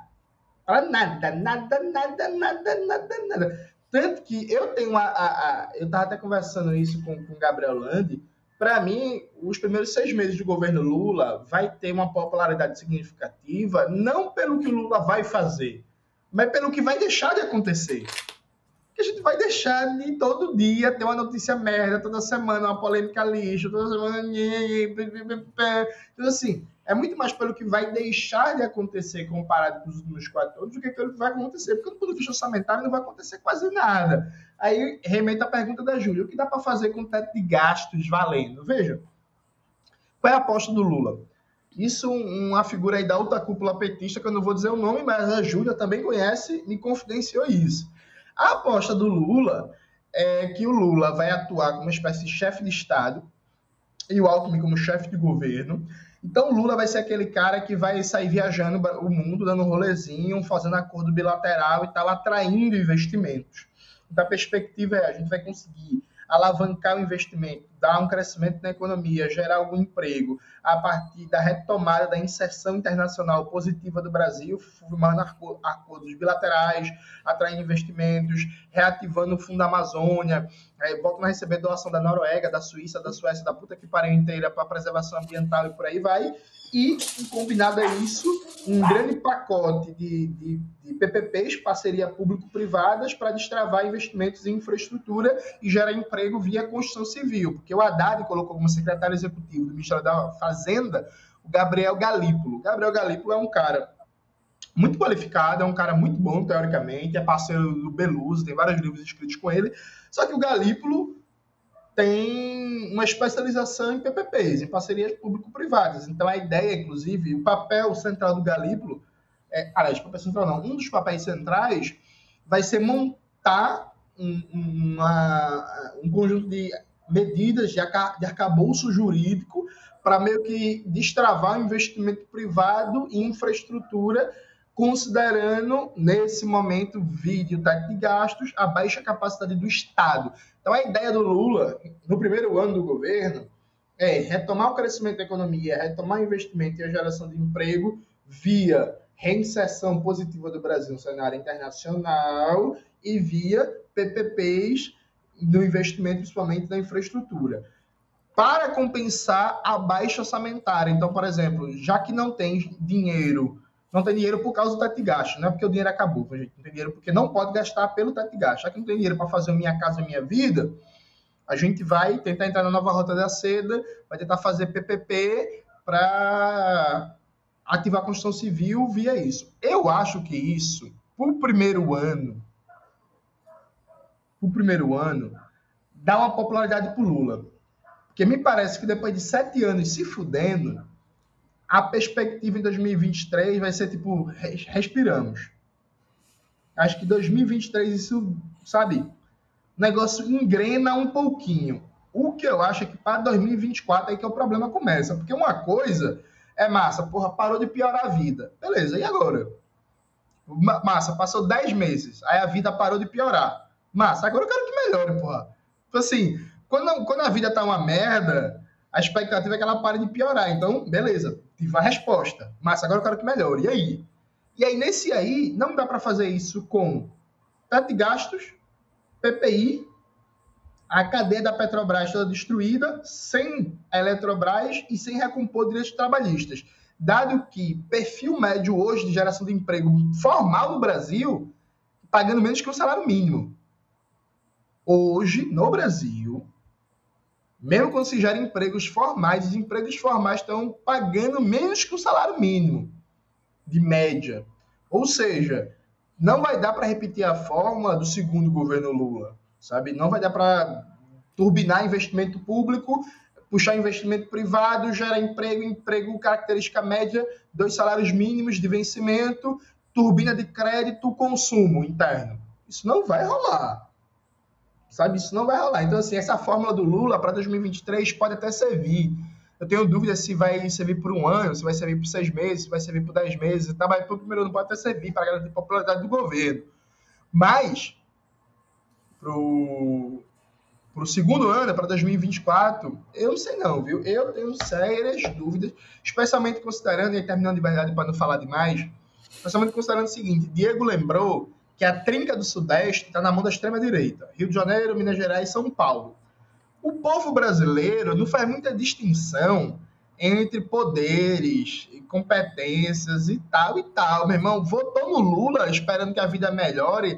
Ah, meu, o governo de Minas Gerais é o Zema, tá tudo uma merda, mas a culpa é do Lula.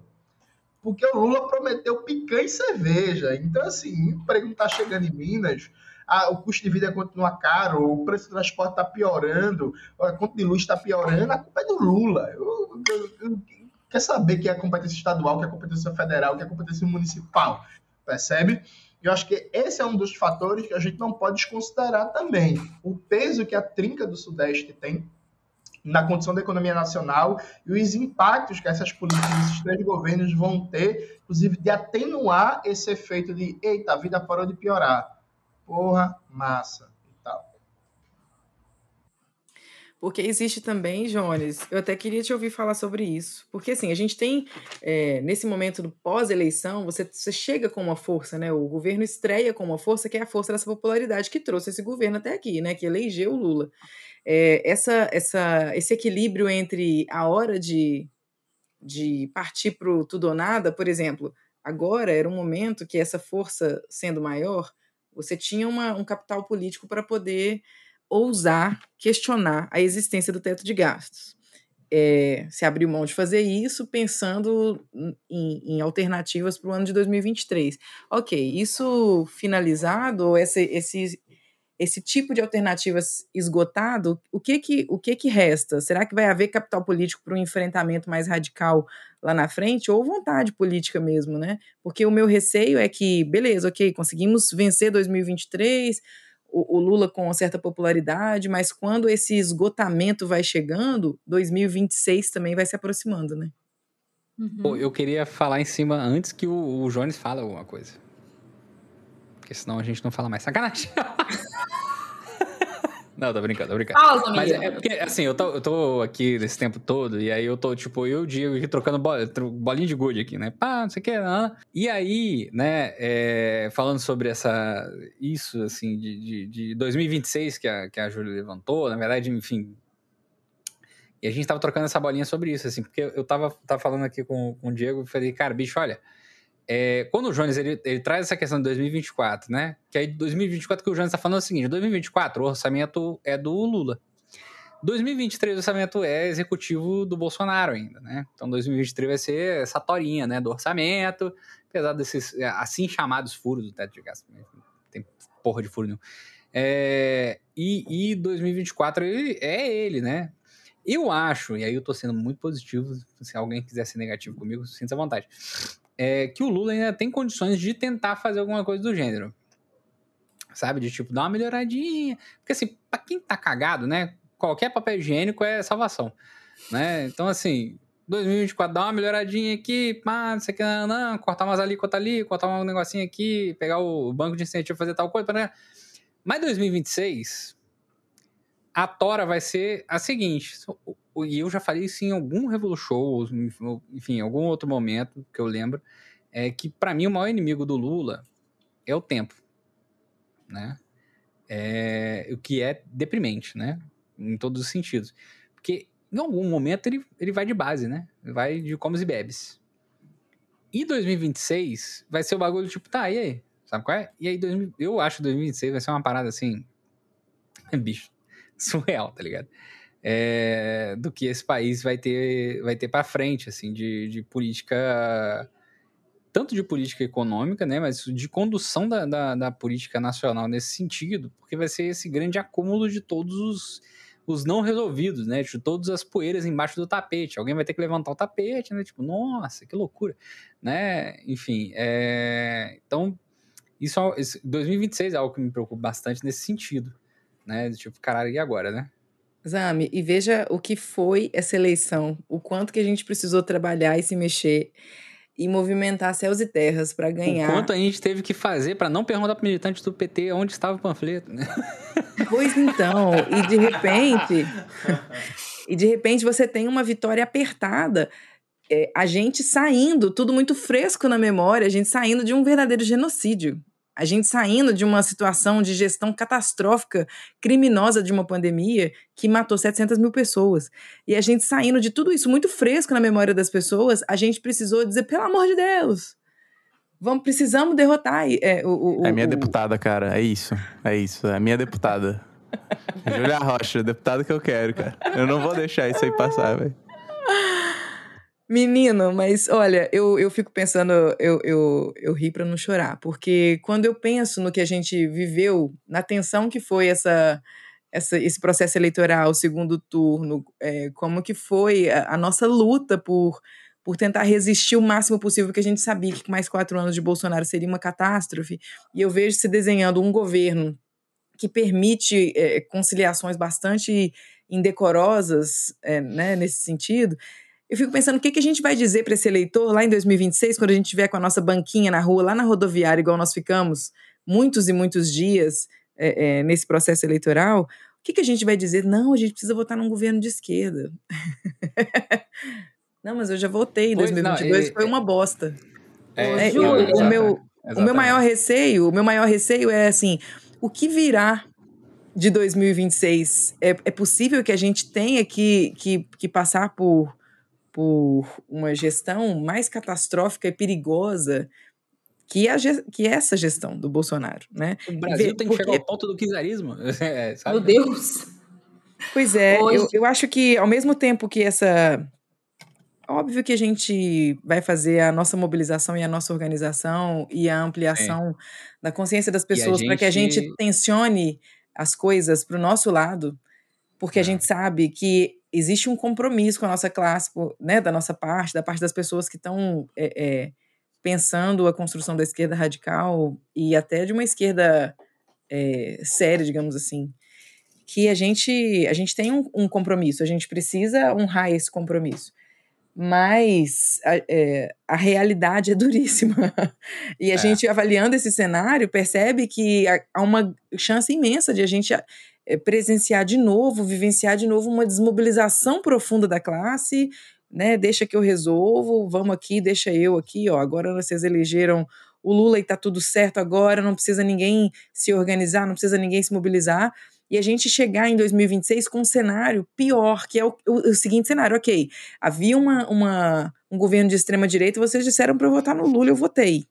E foi horrível, né? Porque a gente não fez o enfrentamento necessário. E aí eu, eu, eu fico pensando também, assim, qual, qual seria a nossa força para para pautar a radicalidade, né? assim, para tensionar o debate é, é, para o nosso campo, para as nossas pautas, dentro desse, desse cenário, se, se, se, isso seria eficiente, qual que é a estratégia que a gente precisa ter né, nesse, nesse Júlio, momento. me parece que cresce, Júlio. É isso, assim, acho que... Não, é sério, é sério, é sério, é sério. Não, assim, eu acho que essa é a grande preocupação para quem tem um, uma consequência na ação, né? Se você se preocupa ter uma consequência, isso é, obviamente, porque a gente não quer vender ilusão para o trabalhador. A gente quer que o trabalhador desenvolva uma consciência e uma capacidade de organização mínima para fazer o enfrentamento ali e tal. Então, assim, eu acho que a gente tem que pôr Gonzaguinha no último volume, né? Vamos à luta o tempo todo. Por isso que eu falei na minha fala. Eu acho assim, é, os comunistas, os socialistas, aqueles que querem uma mudança radical né, dessa sociedade capitalista, tem que dizer em alto bom som, ó, isso aqui vai dar merda se a gente não confiar em nós e não num governo, não numa pessoa, não numa figura, vai dar ruim, velho, vai dar ruim sempre. E óbvio que é um trabalho ingrato, nosso nosso número ainda é muito insignificante, mas me parece que cresce, sabe assim? No sentido de que nós estamos é, alcançando cada vez mais espaços, fazendo maior esforço, temos debilidades porra, que é o que o Jones colocou. Ah, a gente pode criticar a essa esquerda institucional, né, social-democrata, etc, mas, porra, nós também erramos pra caralho, nós não fazemos o básico de casa, às vezes. Não consegue organizar É, um e jornal mais. decente, porra. É, é isso. Eu tenho, assim, eu assino embaixo, né, eu quero o autógrafo do Jones Manuel nessa frase, entendeu? Mas, assim, é, eu acho que é isso. Nossa tarefa que aí também não é isso, né? Não é individual, não é eu, você, enfim, é coletivamente conseguir produzir isso. É, agora, tamo na merda? Tamo mesmo.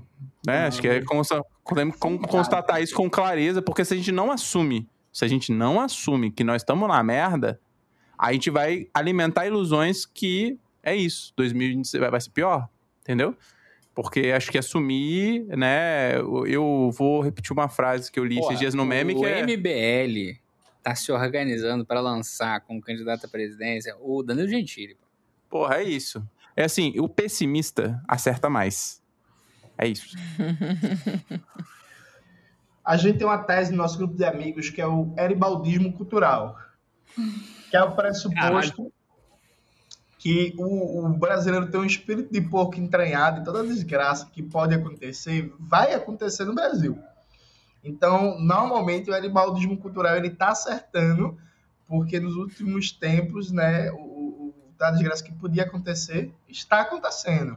Inclusive a perda do Hexa que a gente apostou no grupo que o Brasil não ganharia e o Aribaldismo Cultural acertou de novo. Eu acho, eu acho triste, cara. Eu odeio que o Garibaldi tenha acertado, acertado isso, porque eu sofri muito. Eu também, eu queria minhas folgas. Ô, Júlia, eu tenho um pedido aqui específico que eu tô. Tem tempo que eu tô querendo botar esse nome, mas eu tava esperando o momento, né? Então, vamos lá, senhora Júlia, comentar a Nízia Trindade. Vai vamos falar da Nízia, vamos falar da Nízia. Olha, é, como disse Jones, é, eu acho que a gente precisa ver o trabalho acontecendo para poder fazer as ponderações que se fazem necessárias, mas a princípio eu vejo como um bom nome. A Nízia, para quem não conhece, ela é presidente da, é presidenta da, da Fiocruz e ela está na presidência da, da Fiocruz desde 2017 e ela é doutora em sociologia. Ela é um, um nome que agrada a, a galera da saúde que está fazendo esse, esse debate mais politizado da assistência à saúde, né? menos médico centrado. Mas eu coloquei alguns dados aqui, Larissa, e, e talvez é, a turma possa me, me ajudar a ter um pouquinho de esperança ou não, né? O IEPS eh, fez agora uma, uma publicação e eu vou trazer aqui o- alguns dados que são dessa publicação recentíssima agora. Eu até participei de um programa recentemente falando um pouco sobre essa, essa publicação. O IEPS, para quem não conhece, é o Instituto de Estudos para Políticas de Saúde. E ele mostra que 72,69 milhões de pessoas no Brasil ainda não está coberta pela estratégia de saúde da família.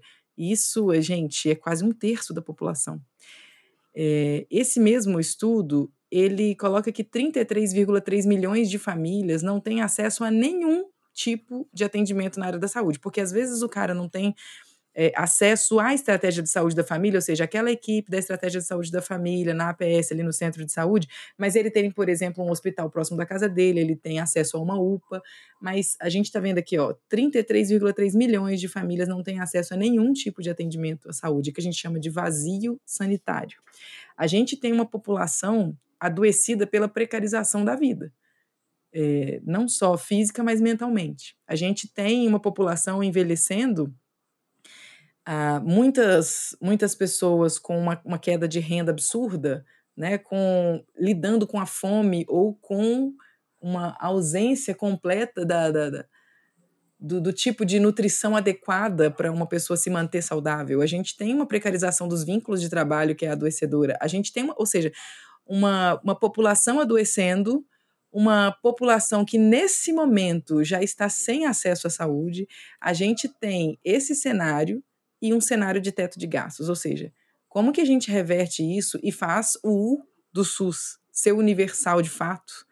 É, ser um sistema único ele não vai ser, né, gente? Mas dentro da, da, da perspectiva do SUS de integralidade, universalidade, Como é que a gente faz promoção de, de, de, de saúde de forma universal?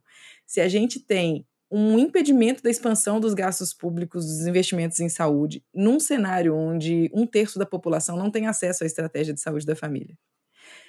Eu fico pensando que, ok, é, Nízia é um nome que, que muitas vezes vai encontrar é, pessoas satisfeitas né, com a sua nomeação, com a sua indicação é, na, na, no SUS e na, nesse, nesse campo dos trabalhadores da saúde que, que tensionam um debate mais politizado a respeito do que é assistência à saúde. Mas nesse cenário, sem a possibilidade de expandir os investimentos, como é que eu vou fazer chegar para essas mais de 70 milhões de pessoas o que é básico, o que é considerado a porta de entrada ideal para o sistema de, de saúde público? Então, por mais que a gente entenda que sim, é melhor que o Pazuello, uma pessoa que foi capaz de gerir a, a né, de ser presidenta da, da, da, de uma das maiores instituições é, geradoras de ciência no, no Brasil durante um momento tão crítico como a pandemia, obviamente a gente sabe que a gente vai sair de uma situação horrorosa para uma situação muito melhor, né? Mas hoje a gente tem um cenário no SUS, gente, que é a atenção primária à saúde, até dos municípios como Belo Horizonte, por exemplo, que é um município que foi modelo por muitos anos do que é a atenção primária é, é, que a gente quer chegar né, a ter. Essa atenção primária está derretendo. O SUS está é, tá numa, numa situação onde você tem um aumento absurdo de demanda de pessoas, por exemplo, perdendo seus empregos e, consequentemente, perdendo seus planos de saúde indo em busca dos serviços prestados pelo SUS num cenário de completo sucateamento.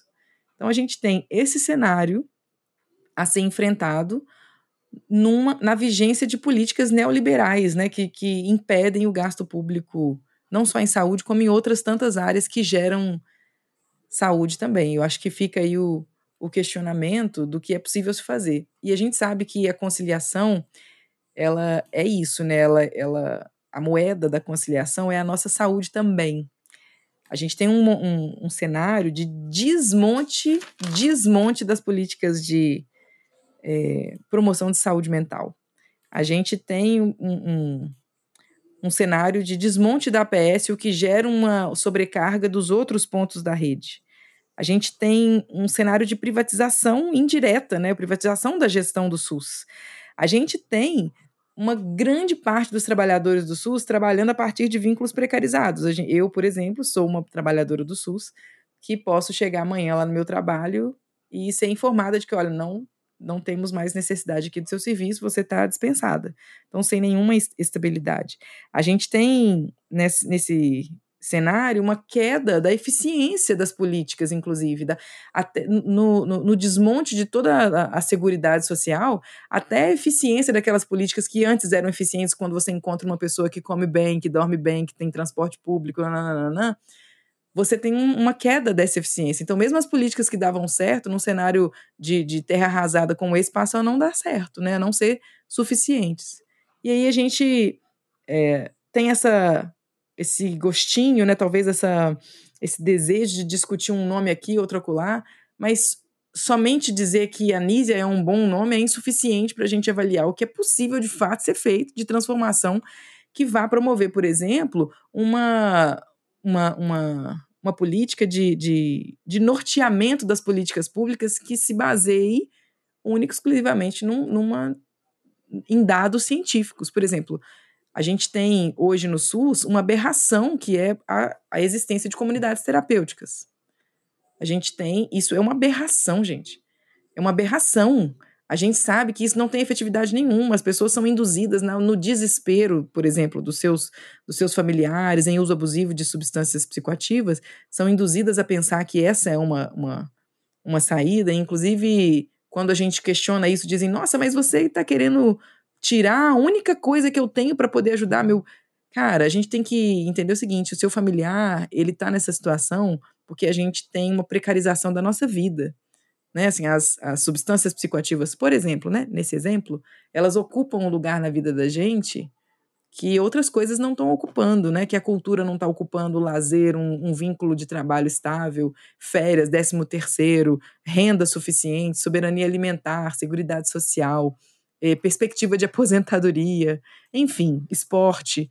Então, é, elas, elas chegam nesse lugar. Então, quando a gente questiona, por exemplo, a conciliação, a gente, a gente sabe que a conciliação, ela é, além de muitas outras coisas terríveis, a negociação com a, a ala evangélica que, que mantém essas comunidades terapêuticas, né, que são verdadeiros manicômios, né, que, que seguem uma lógica manicomial, mas que vão, vão encontrar respaldo num governo que vai ter dificuldades, por exemplo, de radicalizar esse debate e dizer que não, não é possível mais haver é, comunidades terapêuticas trabalhando numa lógica é, manicomial dentro desse, desse governo. Eu fico pensando assim, eu, eu acho que vale a pontuação agora, que o trabalho não começou, mas eu acho que a gente vai ter mais oportunidades para poder falar é, especificamente sobre o que está acontecendo com o andar da carruagem, né? E tomara que a gente tenha força política, porque não é simplesmente a gente dizer que um nome, uma pessoa vai poder fazer o que a gente gostaria que ela fizesse, mas tomara que a gente esteja de algum modo mobilizado e organizado para poder é, é, tensionar esse, esse debate de forma a gente eliminar, de modo que a gente consiga eliminar esse tipo de desassistência, né, que é que é promovido hoje em dia na saúde mental. Bom, só antes do Zamiliano rapidinho. Tinha alguns outros, vários nomes que eu queria comentar. Desculpa, Zami. É, eu queria pedir comentário, por exemplo, no Silvio Almeida, em Direitos Humanos, a Cida Gonçalves, Gonçalves no da Mulher. É, e aí tinha mais a Luciana Santos, Ciência e Tecnologia, alguns outros que eu queria comentar, só que, pô, a gente já tá indo longe pra caramba, Zamiliano vai me matar.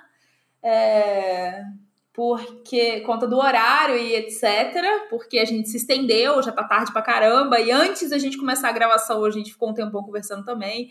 É, acredito que, não sei se as pessoas trabalham amanhã, eu tenho hóspede já amanhã, chega meus doguinhos pra eu trampar, então tem horário. Então, não sei se vocês quiserem comentar, eu virei comentem. Um, eu virei um ditador aqui, né? Não, cara, é porque você. Não, é porque, pô, Tá é. certo. Tipo, a gente tá com duas horas de gravação e tem, né? Então, assim, eu tô. tô... Mas, é assim, eu acho que, enfim, tem alguns nomes que. Tem vários nomes, na verdade. Pô, ministério é. pra caralho. Né? Então, assim.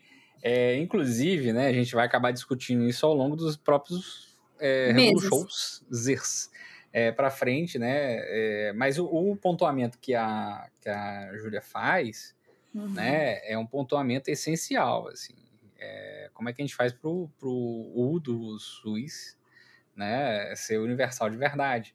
Ser é, único, né? Ser único e ser universal. Único, né? E universal, né? Enfim, do, como é que a gente faz para a saúde complementar, né? Que é a privada, não se tornar a saúde principal, né?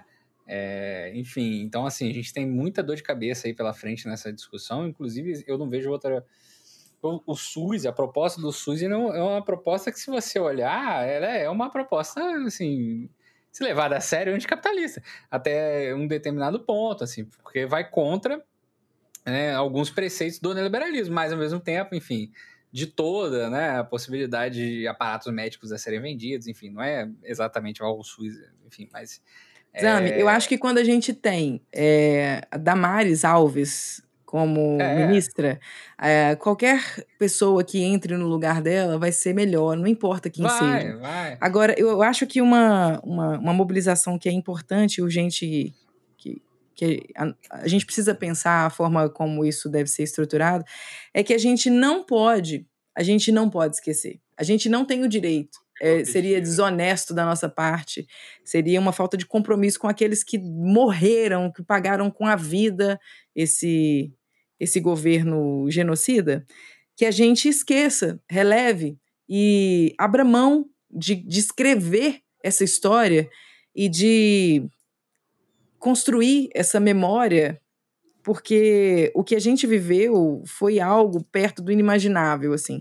Quando a gente olha para trás, é óbvio que o nosso cérebro vai criando caminhos para poder é, tornar a vida menos sofrida, a gente acaba esquecendo de algumas coisas, mas quando a gente olha para trás e pensa o que a gente viveu em 2020, em 2021, né, o que a gente viveu esse ano, o que as pessoas que estão mais vulneráveis do que a gente viveram nesse período, a gente tem um compromisso zero, que é um compromisso com a memória das pessoas que não têm hoje a oportunidade de falar, porque morreram por conta da, do, desse desgoverno que, que até hoje, né, até dia 31 de dezembro, lidera esse, ou preside esse país. Eu acho que a gente tem esse compromisso, e se a gente faltar com ele, assim, ao menos a gente precisa lutar por ele.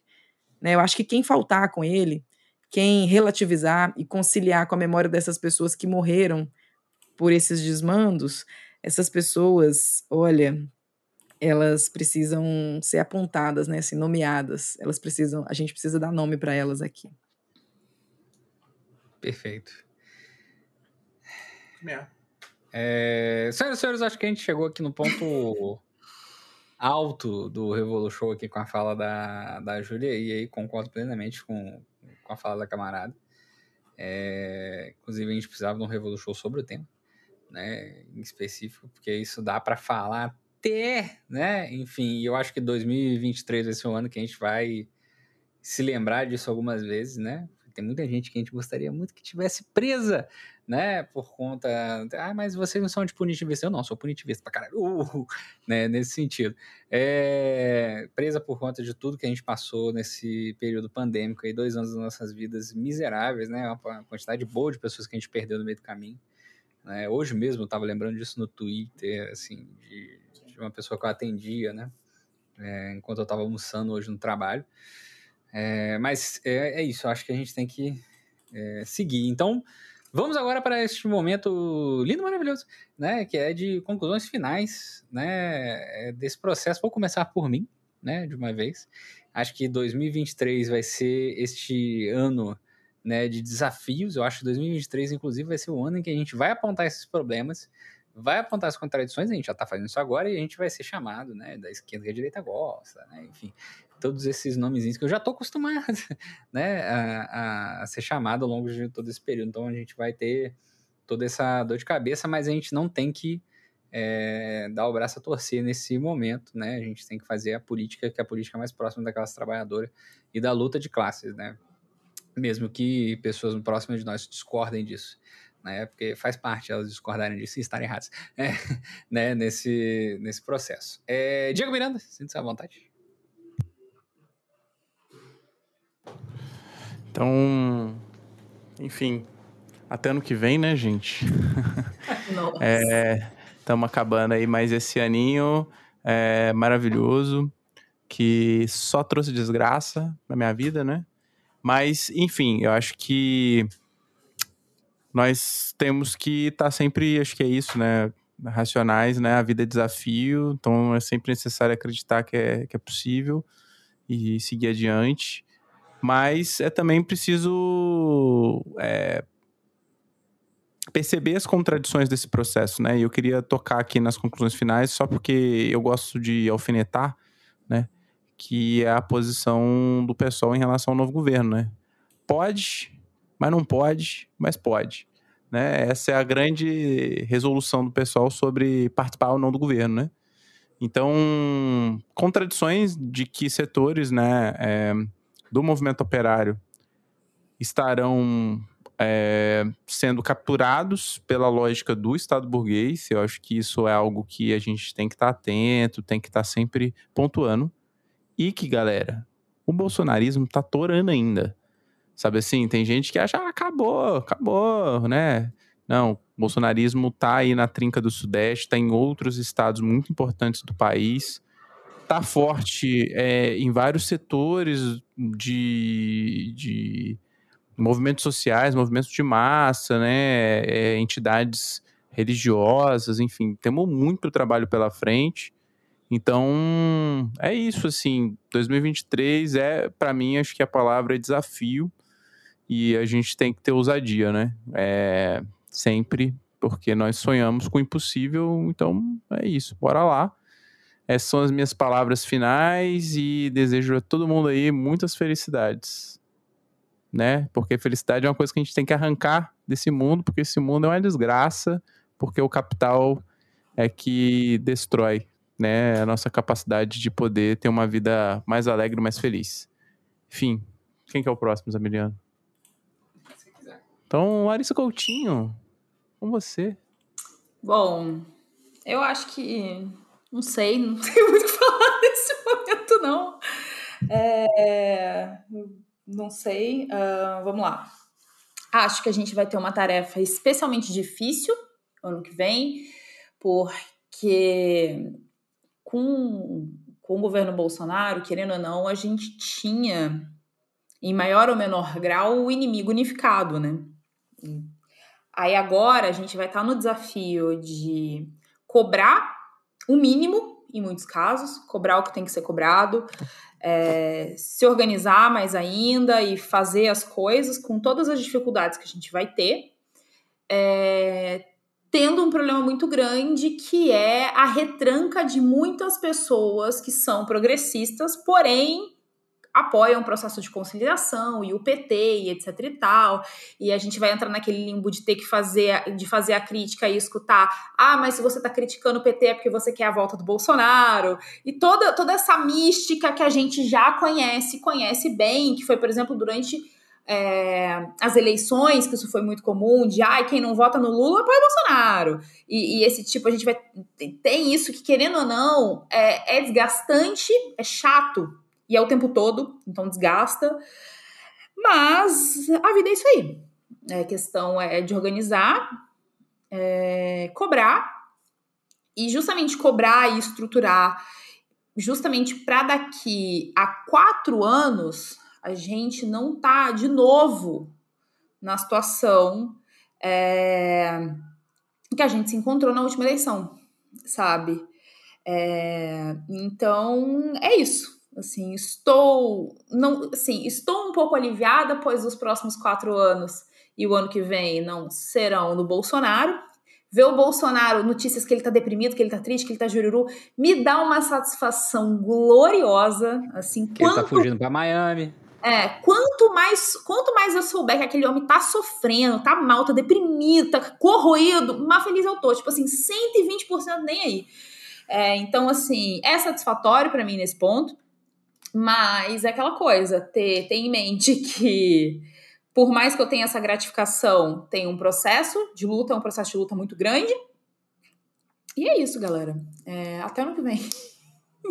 Muito bom. É, Jones Manuel? Camaradas, veja. Como diria Leonel de Moura Brizola. Oh, Deus. Nós temos que dar um mais rotundo não a esse estado de coisas. Acho que 2023 os comunistas têm vários desafios, né? Acho que o primeiro desafio é lutar e lutar muito para derrubar toda a força do discurso de austeridade fiscal e todo o arcabouço jurídico que foi montado nos últimos anos, teto de gastos, autonomia do Banco Central, regra de ouro, tudo isso, assim, não deixar o assunto morrer, porque pela esquerda hegemônica, pelo PT associados, o assunto vai morrer. Segundo ponto, memória, verdade e justiça. Hoje eu estava vendo o discurso da Dilma na instalação da Comissão da Verdade. E, porra, bicho, a galera fala que Dilma fala mal, mas foi o melhor discurso da vida de Dilma, viu? É o discurso do cara. Inclusive, eu recomendo, de verdade, assim, não é ironia não, tô falando sério, sem onda, assim. Recomendo muito o discurso de Dilma na instalação da Comissão da Verdade que nossa amiga Dilma Van Rousseff fala uma coisa que eu acho muito útil. Eu faço questão aqui até de ler esse trecho para vocês. Que Dilma diz assim, abre aspas, a ignorância sobre a história não pacifica, pelo contrário, mantém latente mágoas e rancores. A desinformação não ajuda a apaziguar, apenas facilita o trânsito da intolerância. A sombra e a mentira não são capazes de promover a concórdia. O Brasil merece a verdade. As novas gerações merecem a verdade. E, sobretudo, merecem a verdade factual aqueles que perderam amigos e parentes, que continuam sofrendo como se eles morressem de novo sempre e a cada dia. Então, assim, morreram mais de 400 mil brasileiros por uma política genocida de usar o Covid como arma de destruição em massa com participação direta das Forças Armadas do Exército Brasileiro. Vamos lembrar que o período de maior mortandade da pandemia foi com o general da ativa Eduardo Pazuello, do Exército, comandando o Ministério da saúde. Vamos lembrar do caso da Prevent Senior, vamos lembrar do, do escândalo em Manaus, que as pessoas morreram sem oxigênio, vamos lembrar da, da demora para comprar as vacinas, vamos lembrar e vamos atrás de punir todos os responsáveis por isso. E um, e um terceiro ponto, veja, Lula não é eterno. Para o bem e para o mal. Algumas pessoas vão achar isso ruim, outras né? Lula não é eterno. Essa foi a última eleição que Lula ganhou. A última eleição que Lula disputou, aliás. A gente vive um momento interregno. Vai ter uma mudança na política brasileira. O maior protagonista da política brasileira nos últimos 40 anos vai sair de cena já já. É muito massa meter o pau na esquerda reformista, na esquerda institucional. Eu gosto também. Mas ultimamente eu venho muito mais pensando nas nossas incapacidades e ineficiências. Porque, assim, se a gente não quer ter aquela postura caricata do, certo troctismo, que é assim, não fez a revolução por causa da crise de direção dos reformistas. Mas é massa, porque tu não ganhou a direção dos reformistas? Tipo assim, sabe? Assim, acho que a gente tem trabalhos graves para serem feitos. A gente não consegue hoje, conjunto da esquerda dita radical no Brasil não consegue fazer o básico. E muito do que, do que, do que vem avançando nos últimos anos são por iniciativas de militantes que pegam o touro na unha e tocam para fazer as coisas. Né? Então, assim, quem se propõe a lutar por uma revolução brasileira, quem se propõe a transformar o Brasil no rumo do socialismo, tem que assumir o sentido de urgência e de responsabilidade histórica. 2026 não vai ter um social liberal como Lula como anteparo para um candidato da extrema-direita. E aí, o que, é que a gente vai fazer? Vai fazer campanha para o Haddad perder de novo, para o Haddad perder a quarta eleição seguida, porque o Haddad, eu respeitei aí quem gosta aí, mas o bicho gosta de perder a eleição, viu? É uma coisa impressionante. Assim, vai fazer campanha para o Haddad perder a quarta eleição e voltar um cara da extrema-direita nas urnas e voltar tudo de novo. Sabe? E não é só análise boa, não, que nem é análise boa, inclusive. Na maioria das vezes, essas notas vagabundas aí de nada com nada. Sempre fala que o capitalismo está em crise. Né? É um, é um marxista que a única coisa que ele sabe fazer é vaticinar que o capitalismo está em crise. Beleza, eu sou bonito. E aí, o que é que você faz com essa informação? Tipo, mudou em nada na luta de classe, sabe? A gente tem uma tarefa muito séria em 2023. Certos amadorismos não são mais aceitáveis.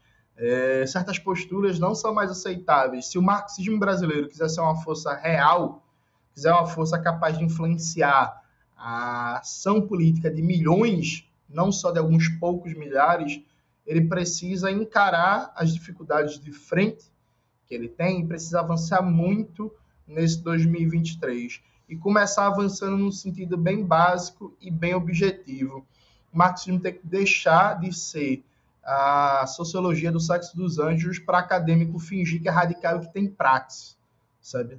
O marxismo ele tem sentido quando Dona Maria e seu Zé, que o seu Zé que é operário da construção civil, Dona Maria que é trabalhadora doméstica, quando eles começam a apreender o marxismo e começam a orientar sua visão do mundo pelo marxismo, sabe? Muito massa, muito massa não, é, na verdade normalmente é inútil, esses seminários acadêmicos, esse livro que ninguém lê, esses artigos que ninguém lê, e por aí vai, que inclusive não ajuda em nada a avançar a fronteira do conhecimento no Brasil, que a gente precisa de conhecimento real, e conhecimento real no marxismo está associado à prática política, a prática política de milhões, a prática política do trabalhador e da trabalhadora real. E isso a gente não vai conseguir com a prática política hegemônica hoje colocada no marxismo brasileiro, que não passa de uma marxologia inútil, incompetente, incapaz de organizar um simples jornal a nível nacional, incapaz de fazer um site bonito, é um layout feio da desgraça, impressionante,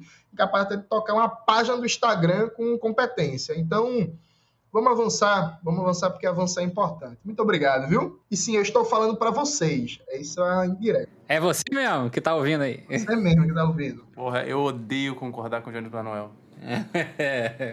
Pois é, pois é. Vamos lançar nova campanha, eu odeio concordar com o Jones Manuel. É, Júlia Rocha. Tá no mudo. Eu quero falar duas coisas de forma bem sucinta. A primeira, quem quer apoiar o governo Lula e permitir que o Lula faça um governo capaz de entregar aos trabalhadores as melhorias das condições de vida que a gente quer ver realizadas, sejam oposição à esquerda, tensionem o debate público à esquerda, porque é só assim que a gente vai conseguir avançar em algum ponto. A gente tentar pedir um pouquinho menos, porque se pedir um pouco mais, a direita volta, é, isso, é, como diz o, o Diego, vai dar M. E a segunda coisa, jovem que está nos ouvindo, organize-se. Tem muito serviço aqui. Venha, organize-se, organize-se politicamente, porque de, a, disso depende o nosso futuro. O futuro da natureza, dos animais humanos e não humanos, disso depende a educação pública, a saúde pública, uma política de segurança pública que não seja uma política genocida. Então, você que está nos ouvindo, pense seriamente em avançar na sua consciência e, inclusive, abraçar essa missão que te espera. Um beijo a todos e de em paz e que Marx te acompanhe. Sensacional, senhoras e senhores. É, gostaria de agradecer mais uma vez a todos que chegaram até o presente momento aqui do maravilhoso. É, um beijo no coração de vocês. Esperamos que 2023 seja um ano de luta, porque todos os anos foram até onde a classe trabalhadora existiu, então não deixará de ser um ano de luta, mas que seja um ano de luta aí é, que rume em prol do socialismo e da sociedade comunista vindoura, como diria o Gustavo, né? Bom dia no comunismo por vir, né? Um abraço no coração de vocês. A Júlia tá fazendo um coraçãozinho aqui. E a gente se vê no próximo episódio deste terrível podcast de esquerda marxista, mas sem perder a ternura jamais. Enxugando